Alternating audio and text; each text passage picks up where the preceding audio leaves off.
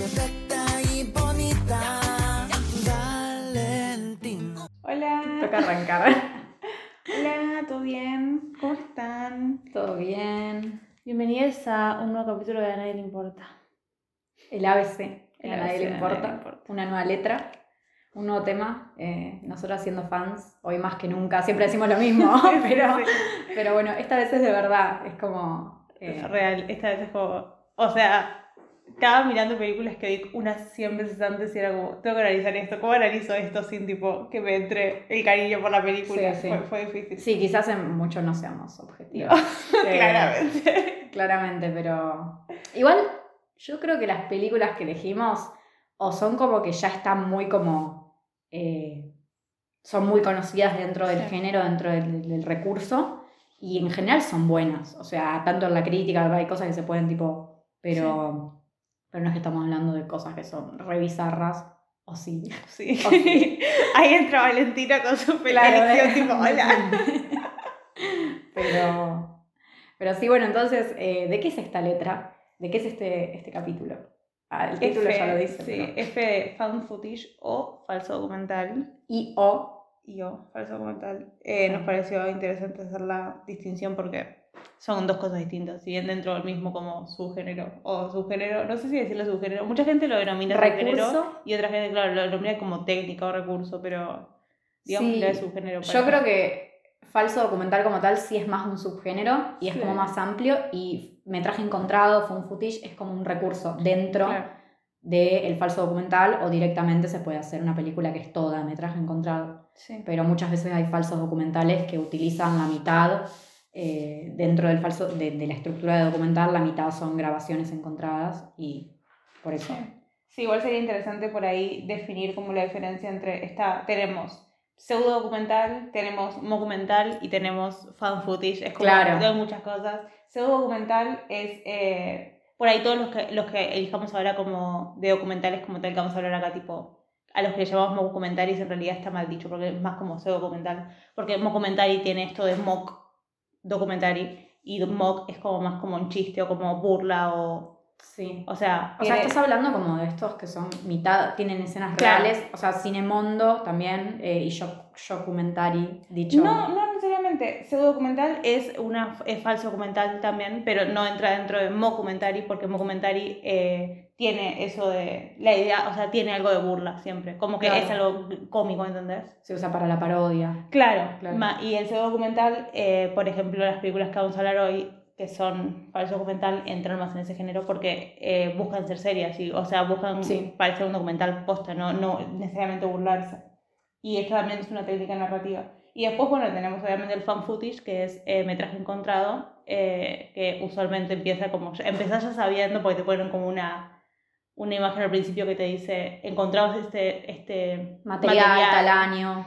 y a veces te dicen hasta tipo, las personas desaparecieron, nos murieron, como que ya desde el principio sabes que tipo viene para mal. Eh, y vos lo miras como, ah, qué emoción. Sí, sí. ¿Qué va a pasar? Es, es como. Los dos eh, son como, si se hacen bien, pueden Sí. ser bastante realistas. Tipo un falso documental muy bien hecho, que no contenga, en general, digo, imágenes que puedan resultar falsas porque se notan los efectos o cosas así, eso te rompe un poco. Sí. Por eso hay falsos documentales que están muy bien hechos con eso, porque usan temas más realistas, con ese grado a veces de sobrenatural, pero ejecutado de una forma que no, no te hace dar cuenta de que hay CGI, por ejemplo. Claro. Y en el metraje encontrado lo mismo. Eh, por ejemplo, Blair Witch es eh, para mí el mejor caso porque no hay nada en toda la película que te pueda dar cuenta de, ay, acá usaron un efecto. Eh, realmente podés dudar, cosa que por ejemplo en Grave Encounters no pasa. Porque en Grave Encounters me encanta, es buenísima. ¿Eh? Bueno, tenemos, ya dijimos la semana pasada, justo la mencionamos, tenemos nuestras opiniones, pero justamente lo que te saca esa cosa realista es que los efectos Sí. son... Que mismo en la segunda película se burlan de eso, porque en la segunda película, ¿la viste? Sí, sí, sí. Eh, están los chabones como tratando de descubrir si la película es de verdad o no. Y justamente como que lo primero que dicen es que los efectos son malísimos y que es obvio que es eh, de mentira y nada. Sí, lo bueno que tiene, lo que me gusta del fan footage es esto de que. Bueno, no sé si me gusta porque lo terminan explotando las grandes empresas, porque ahora vamos a hablar un par de películas que son de grandes empresas. Y es que al ser un cine tan. que parece, o sea, visualmente es tan amateur, eh, es fácil de que sea bajo presupuesto, como Sí, es fácil de gastar menos y, es, y eh, tipo excusarse con que es queriendo para que parezca más natural o más tipo realista. Sí, sí. Eh, pero a mí me gusta eso porque también, o sea, también aporta a que mucha gente que no tiene mucha plata o que no tiene un equipo grande de O no tiene producción, como vamos experiencia. a hablar de Be My Cat, spoiler, pero tipo, el tipo de Be My Cat hizo todo él, o sea, hizo O toda la película. Hablando de un ejemplo más conocido Claro. que hay también. Sí, ¿no? sí, sí, total. Pero Creed creo que tenía como una producción más grande, o sea, tenía más, más equipo de producción atrás. El de Be My Cat hizo todo él, o sea, hizo el sonido, hizo la edición, hizo la producción, hizo el diseño, hizo la dirección, hizo la, escri- escribió, hizo todo, él actuó, hizo todo. Sí, sí, te da como, o sea, vos viéndolo, eh, decís, yo puedo hacer algo así. Claro, sí, sí, ¿no? eso, Puede sí, salir sí. bien, puede salir mal, tenés que tener Total. también el talento de poder sostener, escribirlo vos, dirigirlo vos, pero el talento no, bueno, la técnica, la- Sí, también. ser bueno creo, en que eso. creo que también necesitas un poco de ahí estar tocado por una varita mágica. Porque hay cosas que es como, ¿qué carajo? ¿Cómo pasó? Pero ¿Cómo sí. se te ocurre Sí, esto, viste? Eh, wow, ella siendo fans. Eh, bueno, eh, ¿qué- ¿cómo querés arrancar? Em, no sé si decir un poco más sobre en sí home footage o falso documental, sino directamente Bueno. arrancaría presentando. Eh, el formato que vamos a hacer hoy es un poco diferente a lo que venimos haciendo, que por ahí son como. eh, solemos tener películas para mencionar y vamos hablando. Acá, como teníamos tanto, tanto, Sí. tanto, tanto, y era como. Me parece que, o sea, o hacemos un podcast de cuatro horas y ni siquiera llegamos, tipo, nos da la semana para ponernos a ver todas las películas que hay, que la mayoría ya las tenemos vistas, pero bueno, obviamente recordarlas, volver a verlas. Eh, encima la pasamos bien haciendo eso, no es como Actividad Paranormal la saga, que ya las últimas tres películas ya me quería pegar un tiro. Acá en general es como que siempre le puedo rescatar algo. Rara vez me aburre una peli falso documental. Eh, puede no gustarme mucho, pero nada de eso. Entonces, en el formato este lo que elegimos hacer es hablar como de cuatro películas de forma general, ambas, eh, que nos parece que son como importantes en el género, en el recurso, y que son dentro de todo quizás también las más conocidas y, y las que tienen ya sea, eh, hay, no sé, algunas que tienen como polémica, son como precursoras, otras que simplemente fueron un boom en ese momento y son como películas referentes, que después mismo un montón de pelis que podemos mencionar o que nos gustan se inspiran o se basan en el trabajo que hicieron esta, esta gente, ¿no? Y después eh, sí nos gustaría eh, hacer otra cosa que es que elegimos tres películas cada una que nos gustan mucho, eh, particularmente a cada una y que recomendamos. Y nada, obviamente todos vimos todas las películas, nosotras dos. eh, yo vi las pelis que me pasó Valen y ella las mías. Y bueno, hablar un poco de eso. Supongo que también en el medio iremos mencionando alguna que otra peli y después todas las recomendaciones que podamos seguir haciendo. Aunque no las mencionemos acá, van a estar como siempre en la caja de descripción de YouTube, en Spotify y demás. Sí. Bueno, eh, para meter un poco más de historia que a nadie le importa más a nosotras, pero voy a contar igual, eh, al fan footage o metraje encontrado o falso documental, voy a decirle fan footage a todo y ustedes Sí, sepan sí. que me refiero a todo. Eh, le, le anteceden dos géneros literarios, que está, bueno, el, la, el relato encontrado eh, o eh, la novela epistolar, que es cuando las escriben tipo cartas. eh, para los poco entendidos respecto de la literatura, tipo, ¿qué carajo es epistolar, amiga? ¿Puedes hablar español? Eh, novela epistolar. Y así están escritas bandas de tipo de historias famosas como Drácula, Frankenstein, la llamada de Chulu. Eh, hay como, es como, es un, es un género bastante, bueno, no sé si decirle género. Recurso, Recurso, estilo. sí. sí, pero. Eh, sí, por ahí, eh, técnica narrativa es la palabra adecuada. pero no Wow, qué, qué- qué profesionales que somos. Eh, sí, le anteceden esas dos. Y también antecede el documental como tal, particularmente el screen live, el cinema verite, el eh, cine observacional, que son géneros documental, que es como que eh, es, es más onda mosca en la pared, o sea, pone la cámara y dejan que grabe lo que grabe, como que no, eh, el director o la directora o la directore no como que no se mete en la historia y no es que te va a narrar la historia en voz en off ni nada, sino que te lo va a contar así. Y eso es como que le antecede un poco al, a esta idea de, al menos de fan footage. Y obviamente el documental como tal le antecede al falso Claro, sí, documental. Eh, pero me parece que es como, es interesante mencionar esas cosas porque a veces es como que no te das cuenta de dónde salen y es como, a esta persona que creó este cine es una precursora y como que creó una idea nueva y a veces, o sea, si bien sí, porque la, la aplicó algo nuevo, es como todo tiene un antes, Sí, una, sí, una eh, prehistoria. todo sale. eh, justamente el hecho de querer ser realista es eso, ¿no? Es, o sea, viene de documentales y de escenas que son puramente reales y que no están, eso, no están ni guionadas, ni tienen como, no están como escenificadas a propósito o modificadas como para que, a conveniencia, ¿no? Sí, Eh, incluso el documental eh, arrancó siendo como eh, falso documental en realidad. Tipo, el primer documental era uno sobre. Malísimo, es genial, es muy bueno. Es, una- es sobre, tipo, la, el sistema de. ¿Cómo se llama? Los de que, que mandan cartas. Eh, El cartero. sí, no sé, tiene La paloma mensajera. En Estados Unidos se usa mucho más y antes se usaba mucho más que ahora, obviamente, porque pues no tenían celulares. Y era sobre, sobre el sistema de, de eso, mail, pero no lo sé en español decirlo. De correo, Mensajería, de claro, correo, correo. sí. Eh, y era sobre, sobre ese documental, pero estaba, tipo, estaba todo tipo hecho por detrás, como que no. se no, notaba sí. que era muy artificial. No, no, sino- no solo se notaba, sino se sabe, como que eh, estaba guionado en realidad, y lo hicieron como documental, pero en realidad estaba todo, tipo, que sabían lo que iba a pasar y como que inventaban cosas y qué sé yo. Entonces como que el, el documental empezó siendo falso documental, porque Sí, después sí. obviamente tenías las noticias, que eran como esos, los noticiarios, Sí. que eso sí era real y no estaba como tocado, pero los documentales como tal eh, arrancaron siendo pseudo documentales. Claro, ya, o sea, yo también leyendo un poco, eh, sobre todo para cuando hablemos ahora en un cachito de Holocausto Caníbal, que creo que es la primera peli de la que tenemos que hablar acá. Em, ¿No? Sí. Está. y, y nada, buscando un poco como en los orígenes y todo, eh, también está todo esto del cinemondo. Y ya, bueno, desde antes, o sea, desde los años 20 creo que eh, existían estos documentos, o sea, siempre estuvo el documental. Y en ese momento estaban estos documentales como de viajes y de gente viajando, sobre todo a países tercermundistas, eh, en general todos documentales sobre África, y se, como que se interesaba y se buscaba mucho filmar escenas que eran choqueantes y que eran eh, en un principio reales en su mayoría y después con el tiempo, eh, cuando sale eh, Mondo Kane, Mondo Cane creo que es en realidad, eh, del 62, que es como la primera película así que tiene como un éxito que mezcla como escenas reales con escenas que no lo son. En general la mayoría de estos como pseudo documentales, la mayoría de las escenas obviamente no son reales y están guionadas, pero en el medio se suelen meter eh, muchas escenas de asesinatos en vivo, eh, en general casos mediáticos, ¿viste? De suicidios por la televisión o de ejecuciones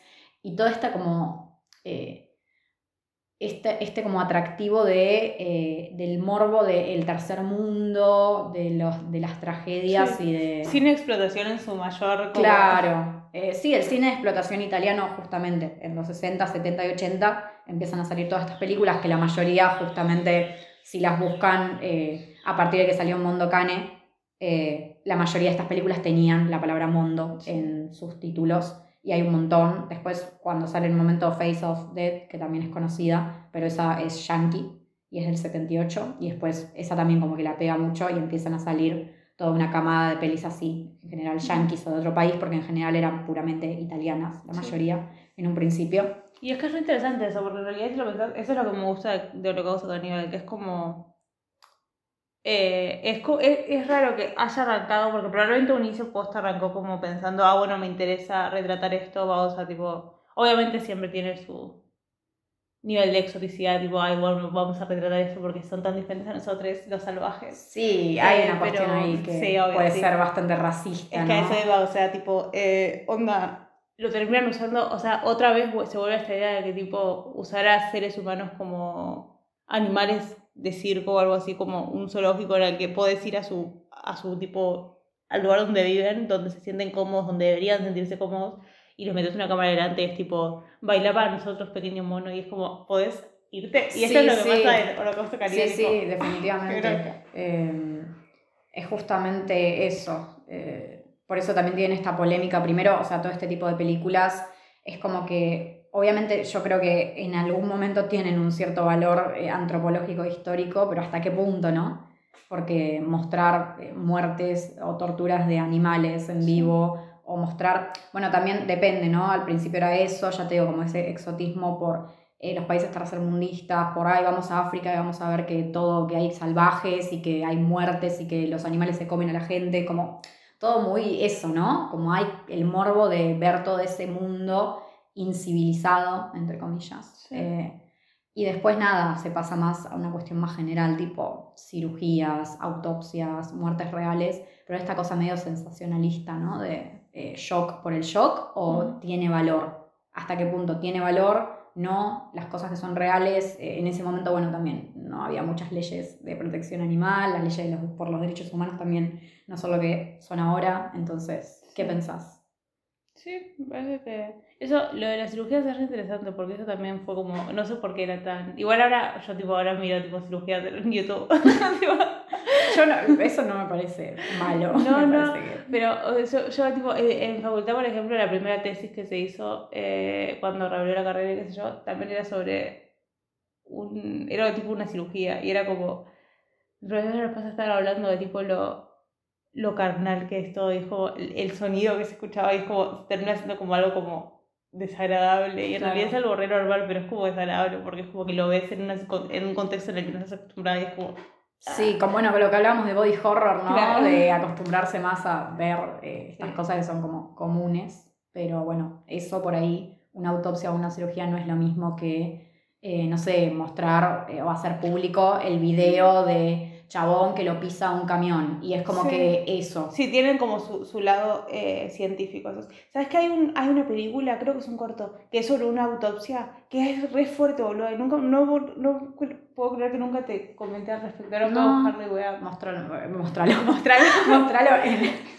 Trauma a encima. No, Eh, pero sí, después lo, lo Sí, sí, lo tienen vimos. como su... Por eso es como, ah, no sabes cuál es la diferencia de... O sea, no sabes cuál es la diferencia, no sé, o sea, porque termina siendo también sensacionalismo eso de grabar cirugías, pero es como esta idea de... Es, es tan... No sé cómo, no, no, no, no, no conozco una palabra para definirlo, pero es como tan de... No quiero decir de mal gusto, porque no viene por el gusto, ¿entendés? Pero, onda, que el humano pueda únicamente sentir como empatía por otro ser humano nada más cuando lo ve en esa situación, ¿entendés? O Sí. sea, es como Sí, ves, sí, un- por el ves shock. un- sí, ves un- una foto, un- como la foto esa que, se, que fue tipo famosísima del nene que Sí. es muerto en el océano y qué sé yo. Y es como hasta ese momento no te das cuenta. Y eso tipo, es literalmente, el problema de eso es que es tipo el shock momentáneo. Nadie hace nada al respecto. Porque bueno, por, ponele que te sentís muy mal, entonces vas y donás 100 pesos a Sí, una pero en general no, pero- es más el mormo de ¿viste la foto Sí, o viste total. el video? Y hablemos de esto, tipo, sí, lo estamos como, lo estamos como hablando, pero si no haces nada al respecto Mm. no va a cambiar nada y es tipo, o sea, Sí. y bueno, no sé, es como Sí, es como que está el debate. O sea, yo como tampoco quiero hablar tanto sin saber porque yo te puedo decir, ay, sí, la, fotogra- eh, la fotografía de guerra, por ejemplo, Claro, sí, eh, eso, o, o los documentales de este estilo. eh, yo entiendo que pueden llegar a tener un valor histórico, antropológico, etcétera, pero también depende mucho de cómo se hace, de con qué Claro. intención. Nunca se terminas de saber, viste, esas intenciones, como en el Holocausto Caníbal, que la crítica está dividida porque es como entiendo que tiene un, un subtexto, o sea, un valor más allá de mostrar cosas turbias, pero hay gente que dice igual no lo justifica, me parece que es demasiado. Sí, Holocausto de nivel de Ruggero Diodato de, de 2000, 1980, eh, para ya arrancar por ahí. Sí, arranquemos. Eh, ¿Qué pensaste de Holocausto de nivel? ¿Cuál es tu...? A mí me gusta Holocausto Caníbal. Lo digo sin ningún miedo a ser cancelada. a- eh, no, sí me gusta. O sea, me parece una buena película. Sí, O sea, eh, me parece.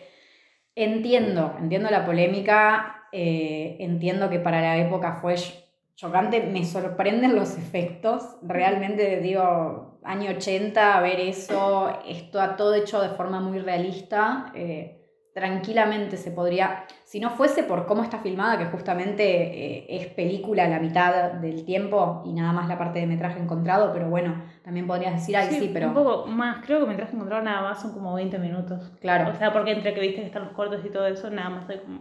sí, metraje. pero no sé, yo creo que, no sé si está justificado o no, o sea, podría ser más suave, podría ser más tranqui, podría no haber matado animales en cámara, sí, la verdad que no me gusta. La parte donde matan animales no, no la puedo ver porque no me gusta saber que pasó de verdad. Eh, pero sí me gusta la película. O sea, la disfruto. La primera vez que la vi me, me choqueó bastante. Y sí siento que tiene un claro mensaje y una clara crítica. O sea, Encima es una película que técnicamente me parece que está bien hecha, tiene un soundtrack de la puta madre, o sea, tiene un montón de valor también técnico, creo, qué sé yo. Sí, primero, eh, para ya que estamos haciendo fan footage falso documental, explicar eso que, que dijo Val, pero un poco más Dale. en profundidad. Se trata sobre eh, un, eh, un investigador particularmente que, eh, o sea, empieza con este investigador que está yendo a, la, a, las, a las zonas porque eh, un grupo de cuatro eh, documentalistas se perdieron en Amazonas cuando fueron a grabar a tribus caníbales que vivían ahí. Eh, y él va con dos, dos tipos que como que la tienen clara y son como de la zona. Si bien no, están, no son dentro de las tribus, son de la zona, entonces como que conocen a las tribus y conocen cómo acercarse a ellas sin ser como Comido. Sí, y senti- o sea, teniendo respeto mutuo entre ellos.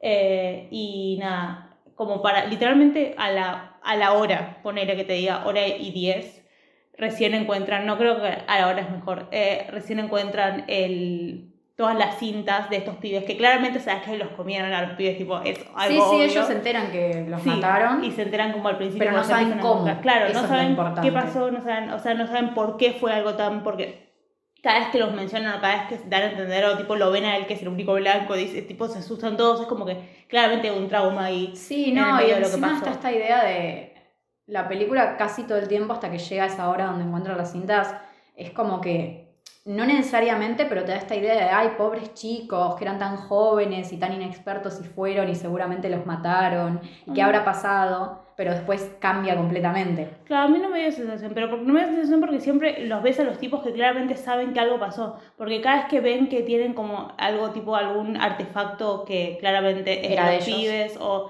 que, que lo ven a él, que es blanco, qué sé yo, como que ves el que, que los tipos no actúan de la misma forma que actúan con el otro. Entonces como que ves que hay un poco de hostilidad respecto. Y el flaco lo dice como, ¿por qué? O sea, eso es lo que me pregunto yo, ¿por qué estaban siendo tan hostiles con nosotros? Sí, nosotros ¿Qué fue pudimos que hacer el, el intercambio de Claro. las cintas de forma relativamente fácil, no es que... Sí, claro, encuentran las cintas y tiene que, tiene que comer carne humana para que le den las cintas, pero encuentra las cintas y es como...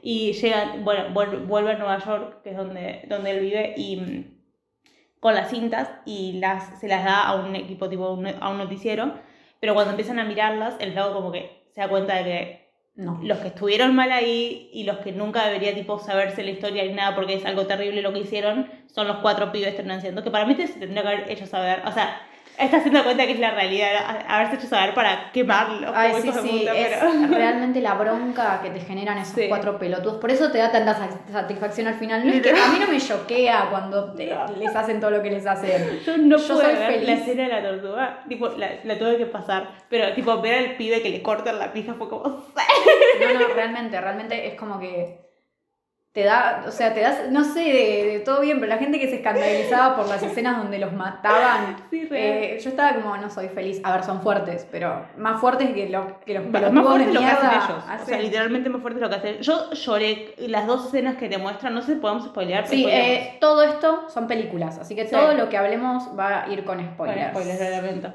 Eh, hay dos escenas particularmente que te muestran de por qué están tan enojadas como están eh, las tribus.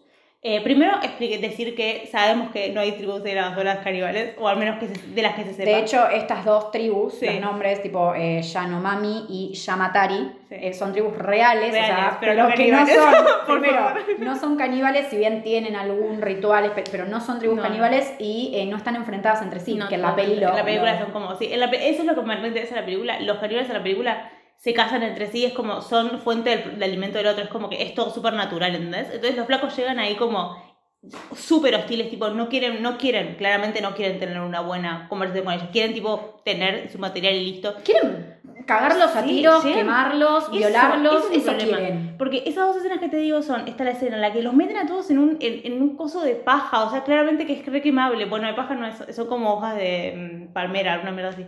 Pero los meten ahí y les prenden fuego al lugar y no les dejan salir. Una mina se termina muriendo quemada por eso. Y los flacos lo gra- la graban. Les tipo, encanta, Ay, están sí, mira, la, mujer va a hacer comida de jaguar. Tipo, a- acaba de matar, tipo, es, es joda. Y, Y- después. Y no es, no es informativo porque ellos producen eso, no es que van y filman lo que pasa, ¿no? Pero Sino que lo, ellos. lo filmaban, sí, ellos dicen, eh, como que lo, ahí vos ves que se los ve a ellos, pero en realidad cuando lo editaran iban a hacer parecer que Sí, la sí, otra que tribu, pasó. la tribu de los árboles era la que les hizo eso. Me da como. Me da mucha. Creo que personajes en películas que merecen morir, ellos el top uno, porque realmente, o sea, no hay, pero nada rescatable. Ni siquiera hay un personaje que, creo que no, o sea, no recuerdo. Encima desde el principio, tipo desde antes de ser malas personas con ellos, es tipo, todos eran Sí, estúpidos. son cuatro chabones, creo, cuatro chabones, o sea, tres chabones y una mujer, sí. y unos tipos son novios. eh, Claro, el Es- tipo, el director, el más piola de todos, piola entre muchas comillas. no, Eh, nadie, nadie. No, no, pero este como el que se hace el, el paja, el tipo, el Sí, sí. rudo. Eh, Pero encima son estúpidos por ser Sí, estúpidos. porque literal. ¿cómo vas a ir ahí? Con tribus, con tribus que son caníbales, de, Sí. supuestamente. O sea, y, y vas a romperle las bolas. O Claro, sea, ese es el te tema, van a matar, anda- es obvio. No, pero no solo eso, porque puede que no, o sea, de- que no te matan, porque el flaco este fue a romper las bolas, tipo el, el investigador fue a romper las bolas, pero lo hizo como... Respetuosamente, respetando, o siguiendo sus comillas. rituales, o tratando, Sí, tratando. Sí, sí, sí. Eh, y, pero actriz era como que claramente no les interesaba, o sea, no les interesaba el lado investigación, ponele, que parece que está re mal, porque ver al tipo hablarle a la grabadora de ellos en tercera persona cuando están literalmente a un pie de distancia, ¡ah! ¡Qué Sí, bronca! sí, no, da- Tipo, no son objetos de estudio, amigos, son personas. Hace, genera muy bien, te genera muy bien la bronca, bronca. y te perdés la fe en la humanidad toda la película. Es como que tiene ese, me gusta, digo, me gusta, me parece tremendo, pero ese shock como de esos 20 minutos finales, ¿no? Sí. Que están, porque eso, otra vez repetimos, todo esto que estaba contando Valen un poco, de el investigador yendo, buscando las cintas, eso está filmado ni siquiera como, como falso documental. No. Eh, es, está filmado como una película. Entonces, ese es el lado que, nada, que te muestra como, eh, nada, tenés como, es obvio que es una ficción. Pero cuando ellos encuentran las cintas, ahí sí pasa a ser metraje encontrado, esos 20 minutos.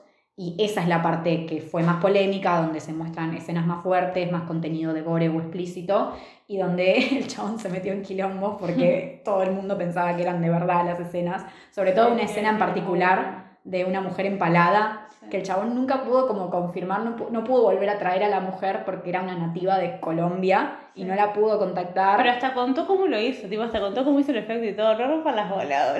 Sí, sí, pero yo había leído que como cuando en el juicio como que mostró el Sí. efecto, le decían, pero che, no funciona igual, no se ve igual de bien. Y al final creo que igual lo condenaron a, a cuatro meses de libertad condicional y a hacer trabajos eh, Comunitarios. comunitarios por el tema en realidad de, de los animales, tipo del maltrato animal. Sí, ese es el tema, que eso de los animales a mí personalmente, tipo, literalmente me traumatizó. O sea, y, o sea, me encanta la película, me encanta el director, pero no le puedo perder a los animales. Igual en ese momento, tipo, todos los animales que veías en pantalla siendo asesinados probablemente eran asesinados porque la gente era hija de puta, ¿no? y Sí, sigue sí. siendo, pero eh, es como, bueno, y él como que dice, ah, primero pidió disculpas mil millones de veces después de eso y nunca más lo hizo, pero además eh, dijo que todos los animales que asesinaron fueron usados para, como comida para las tribus, tipo, se los dieron como comida a las tribus.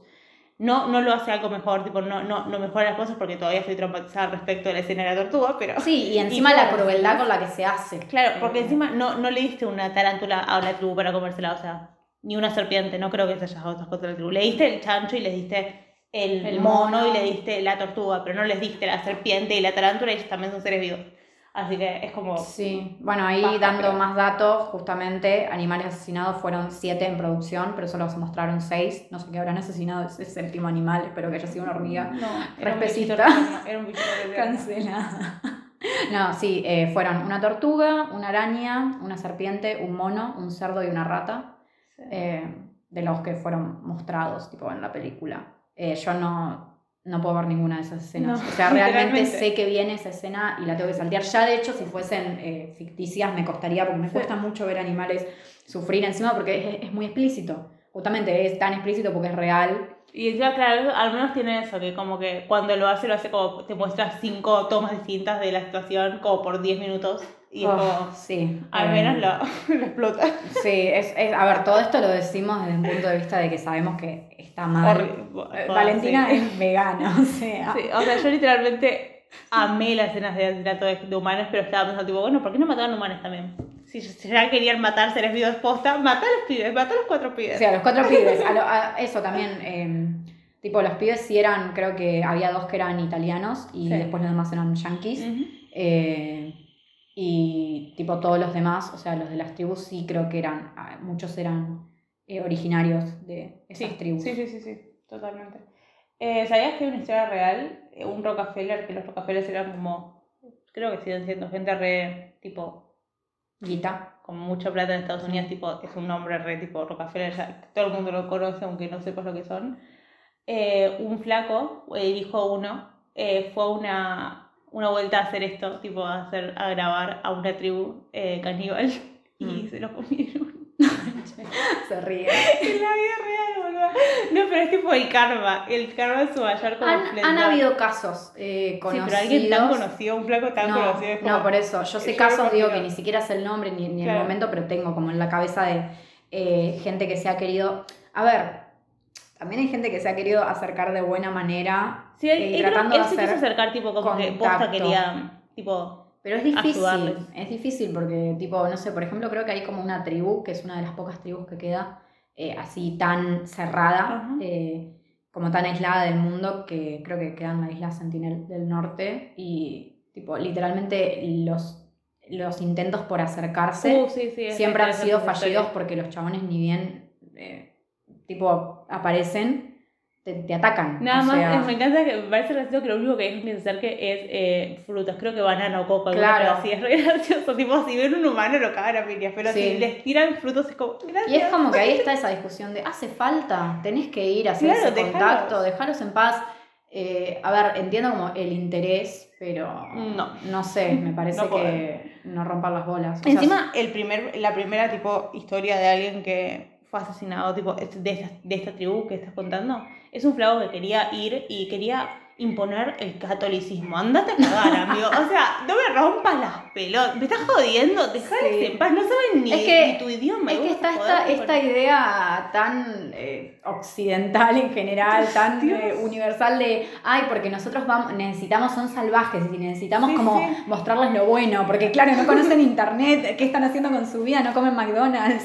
¿Cómo que no conocen Estados Unidos? No, pero en serio, está esta cosa de. E- Eso me parece tremendo. O sea, en la escuela, nosotros volvemos, no, hemos escuchado conversaciones, no, no, no, no hemos tenido esas discusiones tipo en historia y en geografía sobre todo, Mm. de esta cosa de tipo la gente que quiere talar eh, los lugares donde viven tipo los Sí. indígenas. Total. Eh, y algunos de nuestros compañeros tipo diciendo, sí, me parece que está bien, y yo ahí tipo llorando a propio, como, no.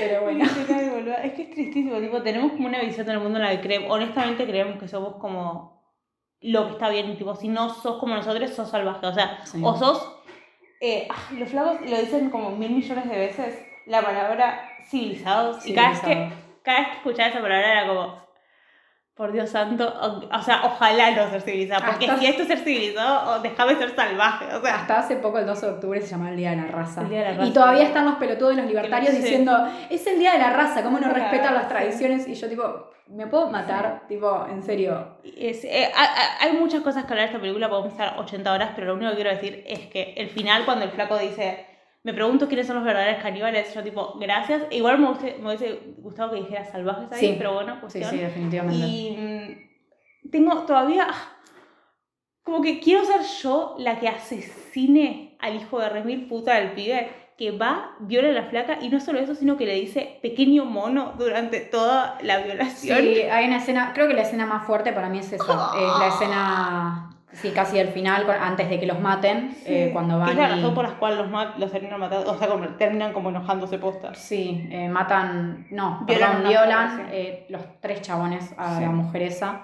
Y después ella misma creo que la terminan matando a la tribu porque justamente era virgen y justamente como la violaron. Y lo Todo muestran, mal. ese es el, el emparamiento que muestran. Y los flacos que lo muestran como, ay, sí, esto es un emparamiento porque ellos so- respetan mucho la virginidad y qué sé yo. Hijos de puta, fueron ustedes. O sea, Que vos Dios. podés, que vos podés, te puede eh, chocar el hecho de que claro, empalen a una Pero mujer. sonriendo estaba. Y el, Sí. el otro le tuvo que decir, estamos grabando, cuidado. No, no, en serio. eh, si quieren enojarse y pasarla mal, vean esta película.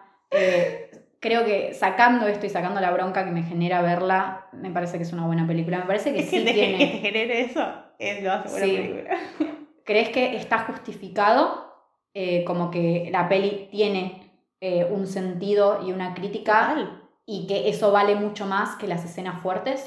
Sacando no vale maltrato más, animal. no No vale más que matar matar animales. Pero sí que las, las- obviamente, o sea, sí, Sí, o bueno. sea, creo que cuando dicen violencia por violencia, esta película no, claramente no lo es, tiene una crítica social clara y Sí. no puede ser más clara, o sea, Sí. no, no- ¿cómo, ¿cómo le haces más Y clara que necesitaba esto? ser así de cruda, creo. Total. Sacando las muertes de los animales, repito, obvio. mil veces, pero eh, creo que si hubiese sido todo ficticio, todo, Sí, O si fuera todo muy obvio, tipo sí. falso ahí, ves como... No, yo creo que está bien, bueno, el chabón ya te digo, se metió en quilombos por eso. Eh, bueno, la película igual también, me encanta la banda sonora, tipo, el Sí, chabón sí, que hizo la banda sonora, eh, sonora es eh, Riz Ortolani y él ya había eh, hecho varias bandas sonoras, de hecho ganó un Oscar cuando hizo la banda sonora junto con otro chabón que no me acuerdo ahora, eh, de Mondo Cane. Que Mondo Cane, siendo una película tan eh, polémica, tuvo una nominación Ah, no ganó. No, creo que tuvo una nominación. O no sé si, sí, creo que ganó. Bueno, pero ¿te imaginas tipo una Sí, peli sí. de este estilo en los Oscars por la Hay banda un par sonora? de entrevistas que después ponemos abajo para que vean. También hay una Sí. con él.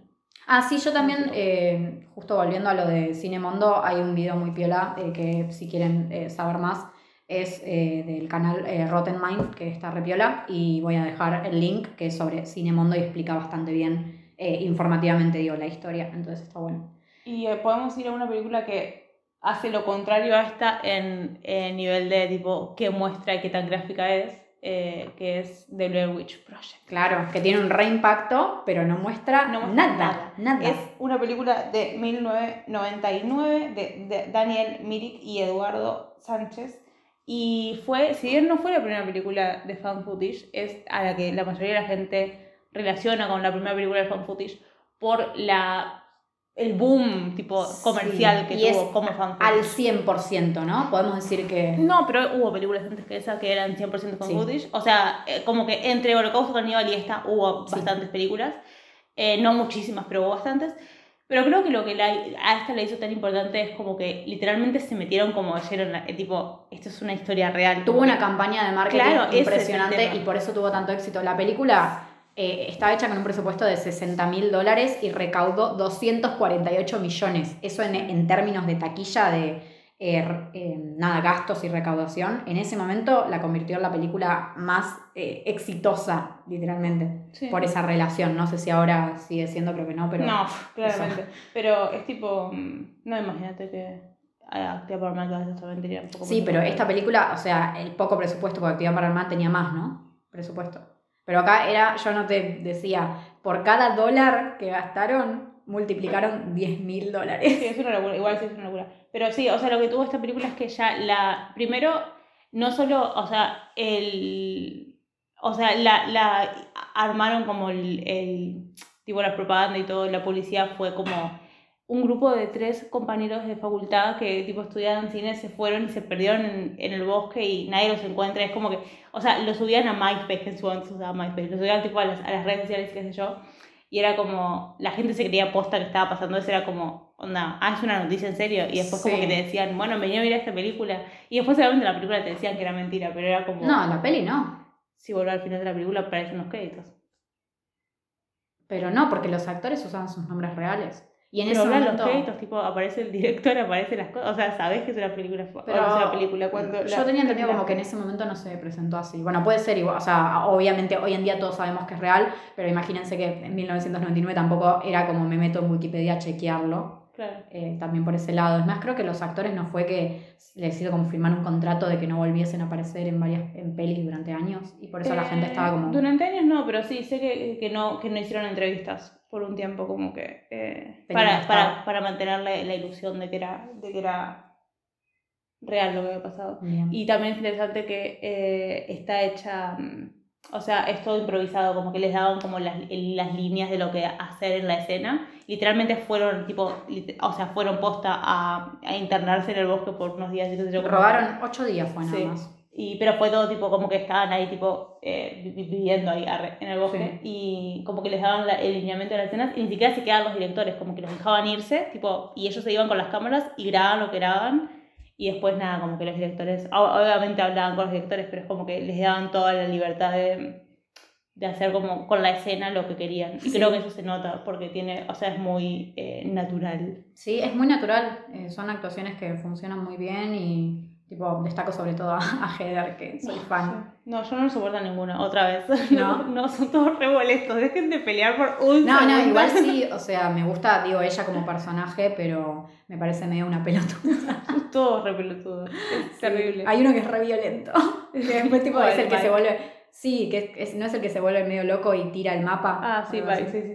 sí. Sí, sí. Tenemos a. eh, sí, Mike. Eh, Heather, Mike y Josh. Sí. Que son. Eh, Heather es la directora y la que tipo propone hacer esta, este documental sobre la bruja de Blair, que es una leyenda urbana. Y Josh es el camarógrafo. Y ya son amigos, y Mike Claro, no. y Mike es amigo de Josh, pero no de Heather, y él va a ser el sonidista. Son todos estudiantes de cine.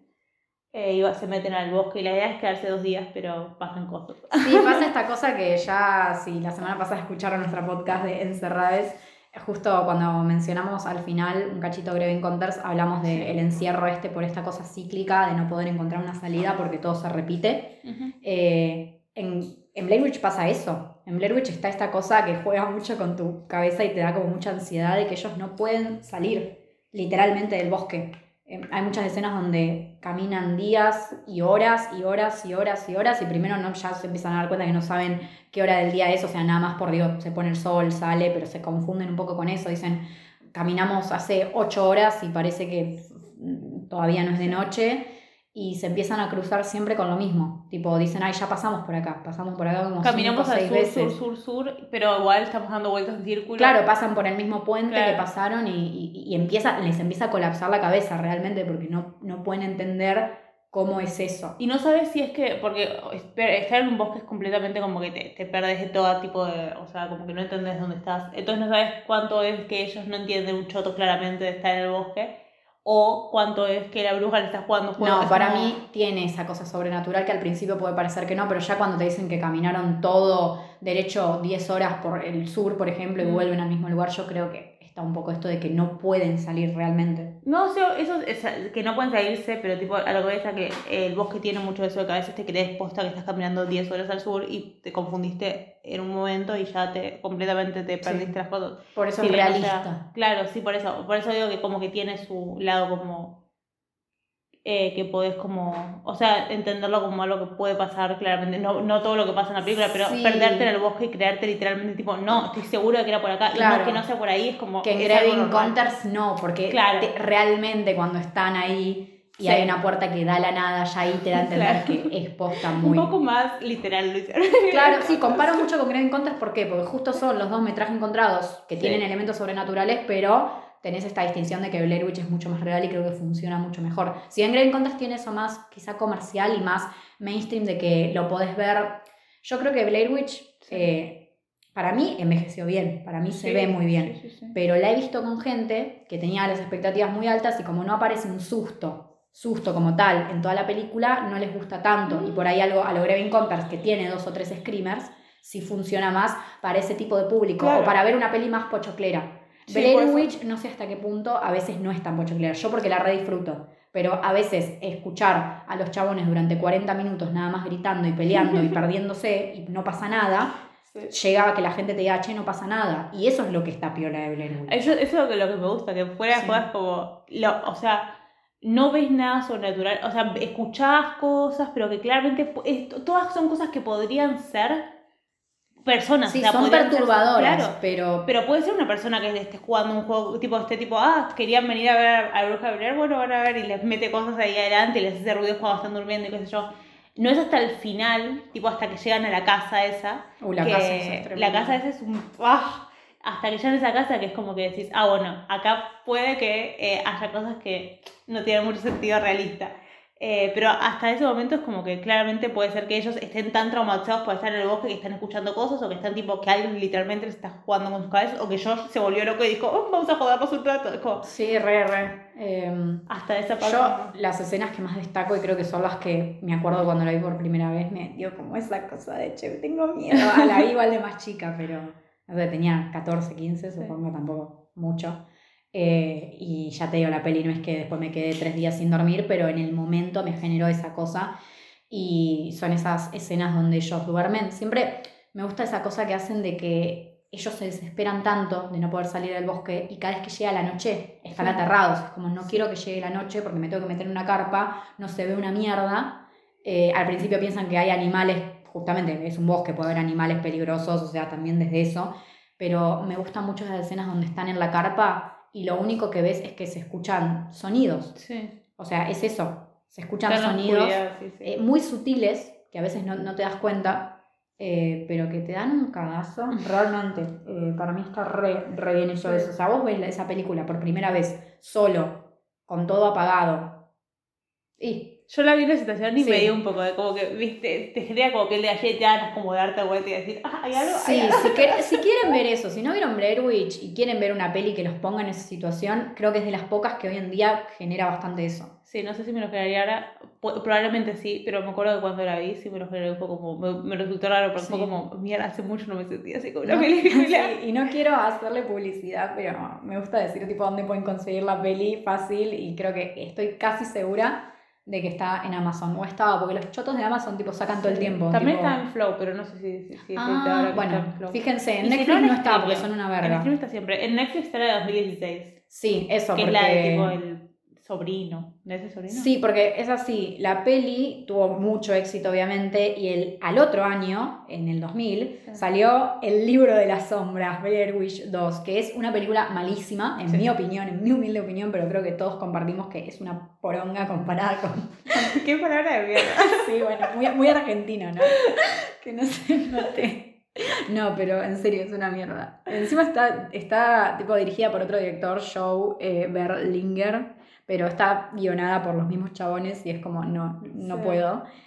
Es Creo- que ellos la primera no la guionaron, ahí está el problema también, como que Sí, esta la yo tenía- mucho. Yo tenía que estar escrita por ellos también. Sí, sí, o sea, una cosa es guionarla, otra cosa es como guionar completamente. Sí, es lo sí, que entiendo, te digo, ellos, eh, los pies improvisaron mucho y si los actores que, con los que trabajas no son buenos o como no sirven, no tienen una buena... Sí, y puede ser que ese éxito que tuviste, justamente, si ellos no conocían tanto de, de guionar y lo hicieron así y salió bien, porque por ahí hasta tuvieron suerte, digo, Claro. con todos los elementos que estaban dados ahí para que funcione. Cuando sacaron esa película, sí, muy forzada y encima con elementos que no tienen nada que ver con Blair Witch. Es eh, como la segunda Holocausto Caníbal, que los forzaron a hacerla. Sí, sí. Lo, lo jodieron hasta que la hice y dijo, bueno, está bien, tomen esta mierda. Sí, pero ni siquiera está como tomada dentro de la misma, de la misma, como si fuese la misma saga, ¿no? Claro. Eh, y bueno, después salió en 2016, eh, que es- esa sí está en Netflix, creo que sigue estando, porque creo que Sí, la estrenaron en Netflix.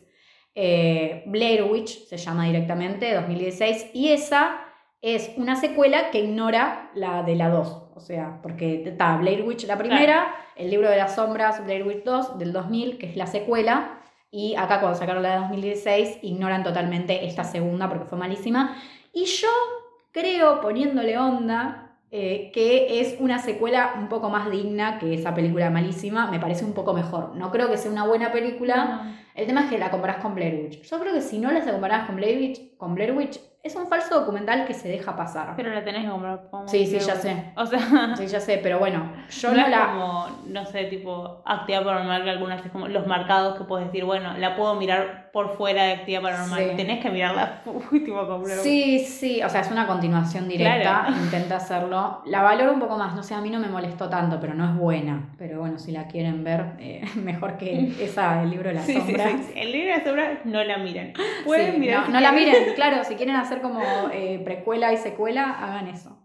Em, Y me parece también interesante, es como eh, las películas que vienen después de esa, bueno, no todas, algunas, qué sé yo, pero es como que tienen como que por ahí fuerzan mucho esta idea de falso documental, de falso documental eh, no, eh, metraje encontrado, como que hasta a un nivel en el que ya es como, o sea, todo bien, pero onda, eh, me parece que es más creíble, más realista que es este equipo de pibes que literalmente son tres pibes con dos cámaras de mierda, bueno, una cámara está peor, pero la otra es como una camarita ahí chotita, y el sonido y qué sé yo, y es como, con eso ya está todo. Ah, después pasar a, no sé, eh, Actividad Paranormal 6 sí, o a... o a Cloverfield, que me Sí. gusta, pero tiene momentos que no se sienten tan realistas para Claro, mí. sí, o sí, no sé, es como que por ahí explotan mucho eso, como vamos a meter mil millones de cosas, es como a veces menos es más. Sí, no, y no solo desde eso, sino también desde esta cosa de el motivo. Yo creo que ya lo dijimos cuando hablamos de actividad paranormal, que justamente después empiezan a cavar en el motivo de por qué están grabando. Creo que para un metraje encontrado es esencial eso. Es Sí. esencial. Podés dejar pasar algunas cosas, sí, obvio, uno se toma ciertas licencias, pero creo que si vos vas a hacer un falso documental, que sea como Blair Witch, que durante todo el tiempo esté ese conflicto, viste, que todo el Sí. mundo, todo el tiempo le dicen Sí, a la chabona, tipo, a deja de pelear, deja de grabar, deja de grabar, la chabona piensa que es una buena idea seguir grabando porque necesita que se documente eso por si se mueren. Sí.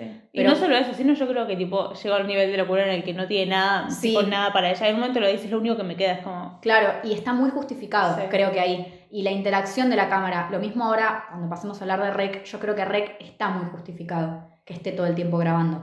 Creo que después cuando hablemos de Cloverfield o de otras pelis, en Cloverfield al principio sí, ya llega un momento en el que digo, Sí, sí, tipo en un momento, spoiler se muere el personaje que es el que tiene la cámara toda la Sí. película, y los otros dos que les chupa un huevo la cámara, agarran la cámara y le sacan la cámara al chabón que está muerto y siguen grabando y es totalmente innecesario. Ese blanco, ese, ese personaje es lo mejor- es- sería yo en cualquier situación de ese estilo, tipo, se la pasa como, tipo, por favor, necesito ayuda, como, alguien ayúdeme, llamen a mi mamá, y como, es lo más. amo Sí, el sí, pero bueno, no me importa porque me gusta mucho Cloverfield, pero eh, no creo que haya como Blair Witch para, en ese sentido. Como que creo No, que a. Blair Witch no le podés criticar mucho. la Y Holocausto verdad. Caníbal creo que también lo hace, pero como son 20 minutos de, de metraje encontrado, como que obviamente es más. Y es van a grabar, rescatable. van a grabar. Y lo que me gusta es que, tipo, eh, bueno, o- Holocausto Caníbal y en Blair Witch pasa lo mismo. Está este personaje que es como, está, es tipo, completamente obsesionado con lo que está grabando. Y es como que prefiero, literalmente los flacos dicen, tipo, como que medio que prefieren ser famosos a, a- a vivir. Entonces, es como, entonces, como que, bueno. Literalmente el narcisismo y el egoísmo creo que tipo Sí. le ganan a la, a la falta de tipo, ay, ¿por qué sigue grabando? Porque La cámara es importante grabando. ahí, lo mismo con Heather. En Cloverfield, Claro, sí, en sí, realidad están filmando una fiesta y después podrían dejar de grabar. Total. Entiendo que está esta cosa de qué está pasando, quiero grabarlo, pero ya llega un punto tan insostenible de, Sí. Flaco, si no tenemos soltás la cámara te matan, Claro, tenemos soltala. tipo Proyecto X que nadie te va a matar, pero deberías dejar de grabar igual, porque ¿por qué seguís grabando? hacemos un paréntesis para mencionar que Proyecto X era esa típica. Claro, yo después pensé, es falso documental también. Va, eh, Es me traje metraje encontrado. encontrado, sí. Sí, esa era la típica película que veías en las juntadas La de como 10.000 veces. 13, 13, 14 años y era como, ay, se ve una teta. Y te sentías re importante, re cool, tipo, ay, si algún día voy a hacer un Proyecto X. No, no querés hacer un Proyecto X. A ver, la- hace mucho no la veo. Buenísimo. Pero creo que es una buena película. Actúa, a- actúa Miles Teller de Miles Teller y eso te dice ya que es una no, buena no, película. para mí es, No es, es entretenida, es entretenida. Es buenísimo, sí, re- es muy absurdo, eso está bueno. Eh, paréntesis, si quieren ver Proyecto X, ah, está buena. Pero nada que ver con el terror, digo, ¿no? No, Eh, claramente. Eh, Bueno, hablemos de Rec, entonces. hablamos de Rey. La primera, después no. Em, de eh, Jaime. ¿Jaime? Jaume. Jaume. Jaume Balanguero y Paco Plaza de 2007. Rec. Sí. Eh, Va ¿qué el tipo ahí, va con su Oh, emoción. sí. Agarrar, es una de las películas de terror que más me gustan, tipo de la historia. Es una de esas pelis que puedo ver. No. En serio, ¿no? Te digo la verdad, es como que sé que hasta puede ser, no puede ser objetiva. Sí. No, o sea, no puedo ser objetiva con Rec, sacando el hecho de que objetivamente sí es una buena película. O sea, creo que poca gente puede decir la primera, ¿eh? Después sí, cuestionemos la saga, no me gusta mucho. Eh, Rec 4 me parece el peor bodrio que vi en mi vida, por ejemplo. Eh, pero Rec me encanta. Eh, es una película que es corta, dura 80 minutos. eh, es rápida, pasa todo lo que tiene que pasar, un suceso detrás del otro, tiene un final y un momento, esos 10 últimos minutos que me parecen tremendos, que cuando la vi por primera vez me impresionaron, no te digo que me traumé, pero me impresionaron, me, choquearon. Eh, me puso muy nerviosa la película, siempre que la veo me, me genera como esa cosa de ya sé lo que va a pasar, me la sé de memoria, pero me encanta Rec. Eh, claramente mi papá me pasó esa fascinación por Rec porque es una de las pelis que más le gustan, eh, también de terror y me la hizo ver 83 veces y las Claro. 83 veces que la vi la disfruto siempre. Eh, y es la típica peli que siempre llevaba a las juntadas estas para ver pelis de cuando teníamos 14, 15 años y yo siempre, si no viste Rec, ¿qué te pasa, pelotudo? Tenés que ver Rec. Eh, ¿Qué pensás de Rec vos? Eh, no, yo, yo la vi ya cuando era más grande. La vi cuando tenía como 18 19, o sea, por Ah, primera mirá. vez. O sea, sí, nunca la había visto. Había visto la, la segunda, la tercera. ¿Cuál es la que digo? Que la, que te- La del casamiento, que la tercera. La tercera. Sí.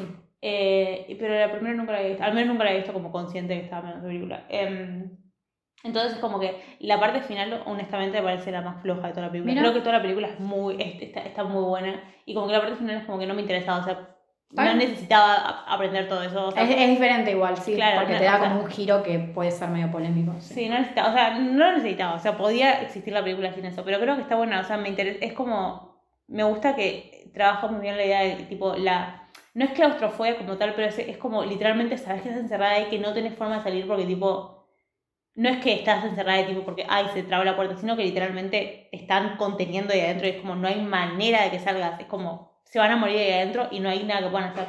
Y para volver a esto del metraje encontrado primero, eh, para explicar un poco, es eh, una periodista, una reportera, que fue a. está haciendo un reporte sobre un. Los eh, bomberos. Unos bomberos, una, una cosa de bomberos, no me acuerdo. Un programa re tranqui que ella Eh, dice tipo... Un noticiero, sí. Es, como, que es a la noche que, Sí, se, sí, que no lo dice escucha mientras usted duerme, claro, y los bomberos tipo, ¿y quién lo mide? Y la Eh, chabona nadie. tipo, yo.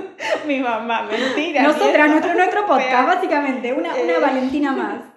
Y mm, se va con, con- a los bomberos, tipo, les, les suena el alarma como que, y les dicen que tienen que ir a un, a un edificio. Y la chabona emocionada, tipo, claro. ay, voy a ver a los bomberos actuar, sí, mala, mala idea, la Eh, peor de- no. peores decisiones No. en la Llega al vida. edificio y el edificio está contaminado. Yo voy a decirle zombies porque no, Val se me enoja, pero Sí, son putos no, zombies. respetá, respetá que la película es de posesión. Son zombies. Sí, eh, Eh, sí, todo el mundo creo que si Son zombies. hablas de rec, todo el mundo te va a decir zombie, jaja. Porque, a ver, físicamente se comportan como zombies. Ahora, al final de la película, que me imagino que es ese giro, obviamente hablamos con spoilers, se termina como revelando que en realidad es una posesión demoníaca. Y es como un virus, sí, pero que se contagia y que en realidad es posesión.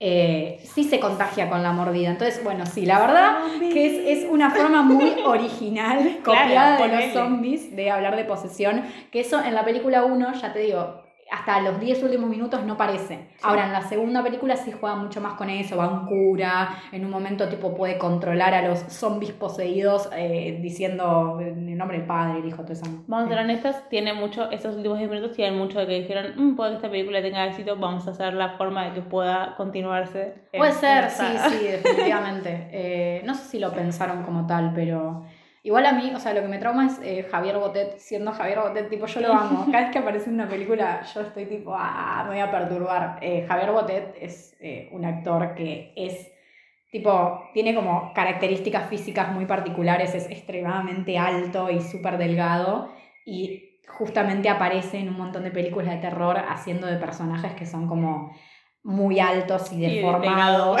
Ah, sí, altos delgados, pero medio como deformados. Esta, esta cosa que a mí, cuando la vi por primera vez en Rec, como la niña Medeiros, la niña Medeiros es mi trauma de la vida. Tengo dos traumas: Zelda sí, sí, eso. y la niña Medeiros. Ustedes los trabajos más ridículos del mundo. No. Gente, ¿alguno se traumó con Zelda de Cementerio de Animales? Si no se traumaron. Nadie, nadie no, nunca. en serio, EU, sí. ¿Sabes cuántos resúmenes vi de Cementerio de Animales? Y vi todos los comentarios, eran Zelda, mi trauma de la vida. Y yo tipo, no estoy sola, voy a hacer un grupo de terapia, de autoayuda. No, en serio te digo, no estoy sola. No estoy sola, no te rías de mi trauma. Se me enoja, hay que ir a terapia, por favor. Sí, No, en serio, pero la niña Medeiros te odio, tipo me trauma.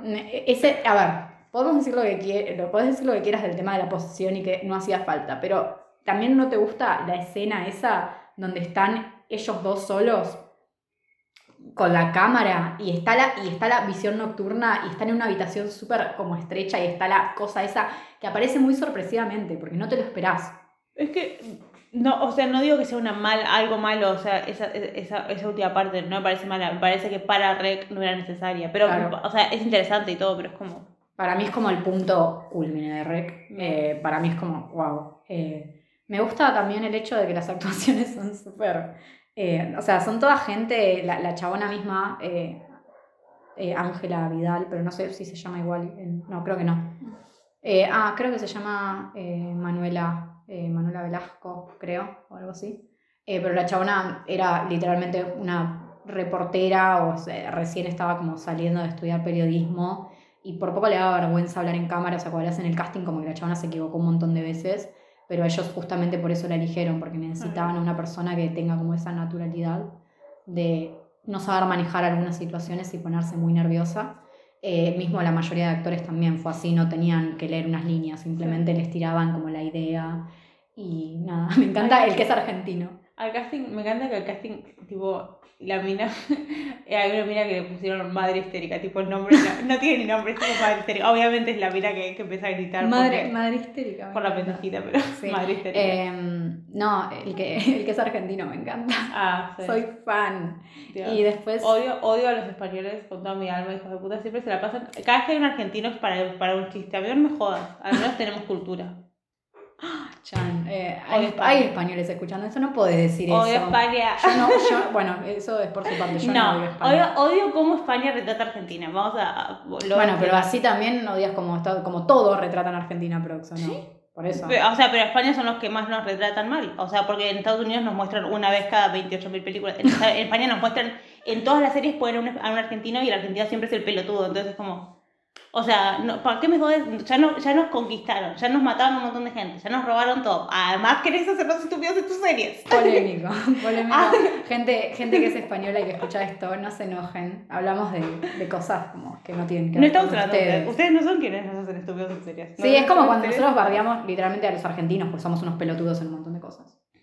Igual puedo quejarme. Sí, no sí, me dejan quejarme. O sea, el hecho de que tenga gente que me escucha en España no implica que no pueda quejar. Esto es libertad de expresión. Como nosotras cada vez que bardeamos a Estados Unidos y está tipo, Claro, hola, mundo". alguien te escuchó en, en Estados Unidos, en Texas encima. Yo digo, no.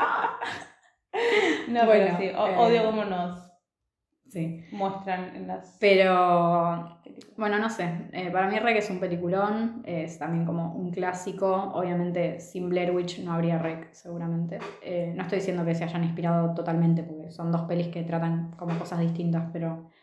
Eh, ay, me gusta mucho la idea de dónde está ambientada. Me, encanta, el me El- encanta el edificio ese, me encanta la escalera esa. Hay Eh, dos departamentos encima, una gana de sí. mudarme ahí. Más. Bueno, no. Eh, cuando esté todo limpio. Eh, sí, sí, igual yo creo que sin Holocausto Caníbal no habría Blair Witch tampoco. Sí, por Porque eso. sí, eh, Blair Witch lleva mucho Holocausto Caníbal, si lo pensamos, que no eran los personajes. Sí. sí, como Ellos están. dijeron que no, Mm, Pero los de Holocausto Caníbal dijeron, sí, dale, digan la verdad. Eh, sí, Eh, pero bueno. Cloverfield. sí. Antes de decir que nada más eh, Rec 1 para mí zafa. La 2, ponele, yo la disfruto un poco, que es una continuación directa, pero ya la 3 y la 4, bueno, la 3 es como que está fuera de la saga, eh, como que es un spin-off y Es ponele. divertida. Es divertida la 3. eh, si la ves como, sí, no sé si es Rec. Claro, y- yo no la vi como rec y me parece divertida. Sí, es, es divertida. Y la 4 es horrible. Horrible. Sigue, continúa la 2, sería como 1, 2, 4. Horrible. Así que nada, eh, olvidable. Pero. Bien, eh, vamos con Cloverfield entonces rápidamente.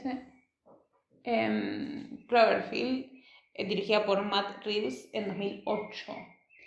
Eh, parece un película Cloverfield. Sí, Cloverfield es muy Esta buena. es de todas las que venimos hablando hasta ahora. No, mentira, no.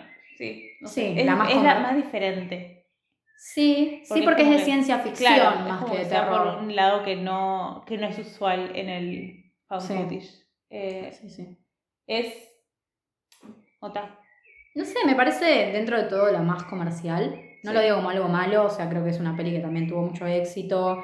Eh, a mí me gusta. No, ni siquiera te puedo decir por qué, porque tampoco me parece que tenga como, ay, eh, no sé si me cuenta algo nuevo. O sea, sí, porque el tema del monstruo justamente y de que nunca terminás de saber qué es, como que Sí. yo toda, tipo, me acuerdo que toda la vida cuando vi Cloverfield por primera vez pensé que era un alien y estaba segura de que era como todo extraterrestre, invasión y demás, pero ahora cuando lo volví a ver no pensé eso tampoco, por ahí porque ya había visto las demás que hablan un poco de eso.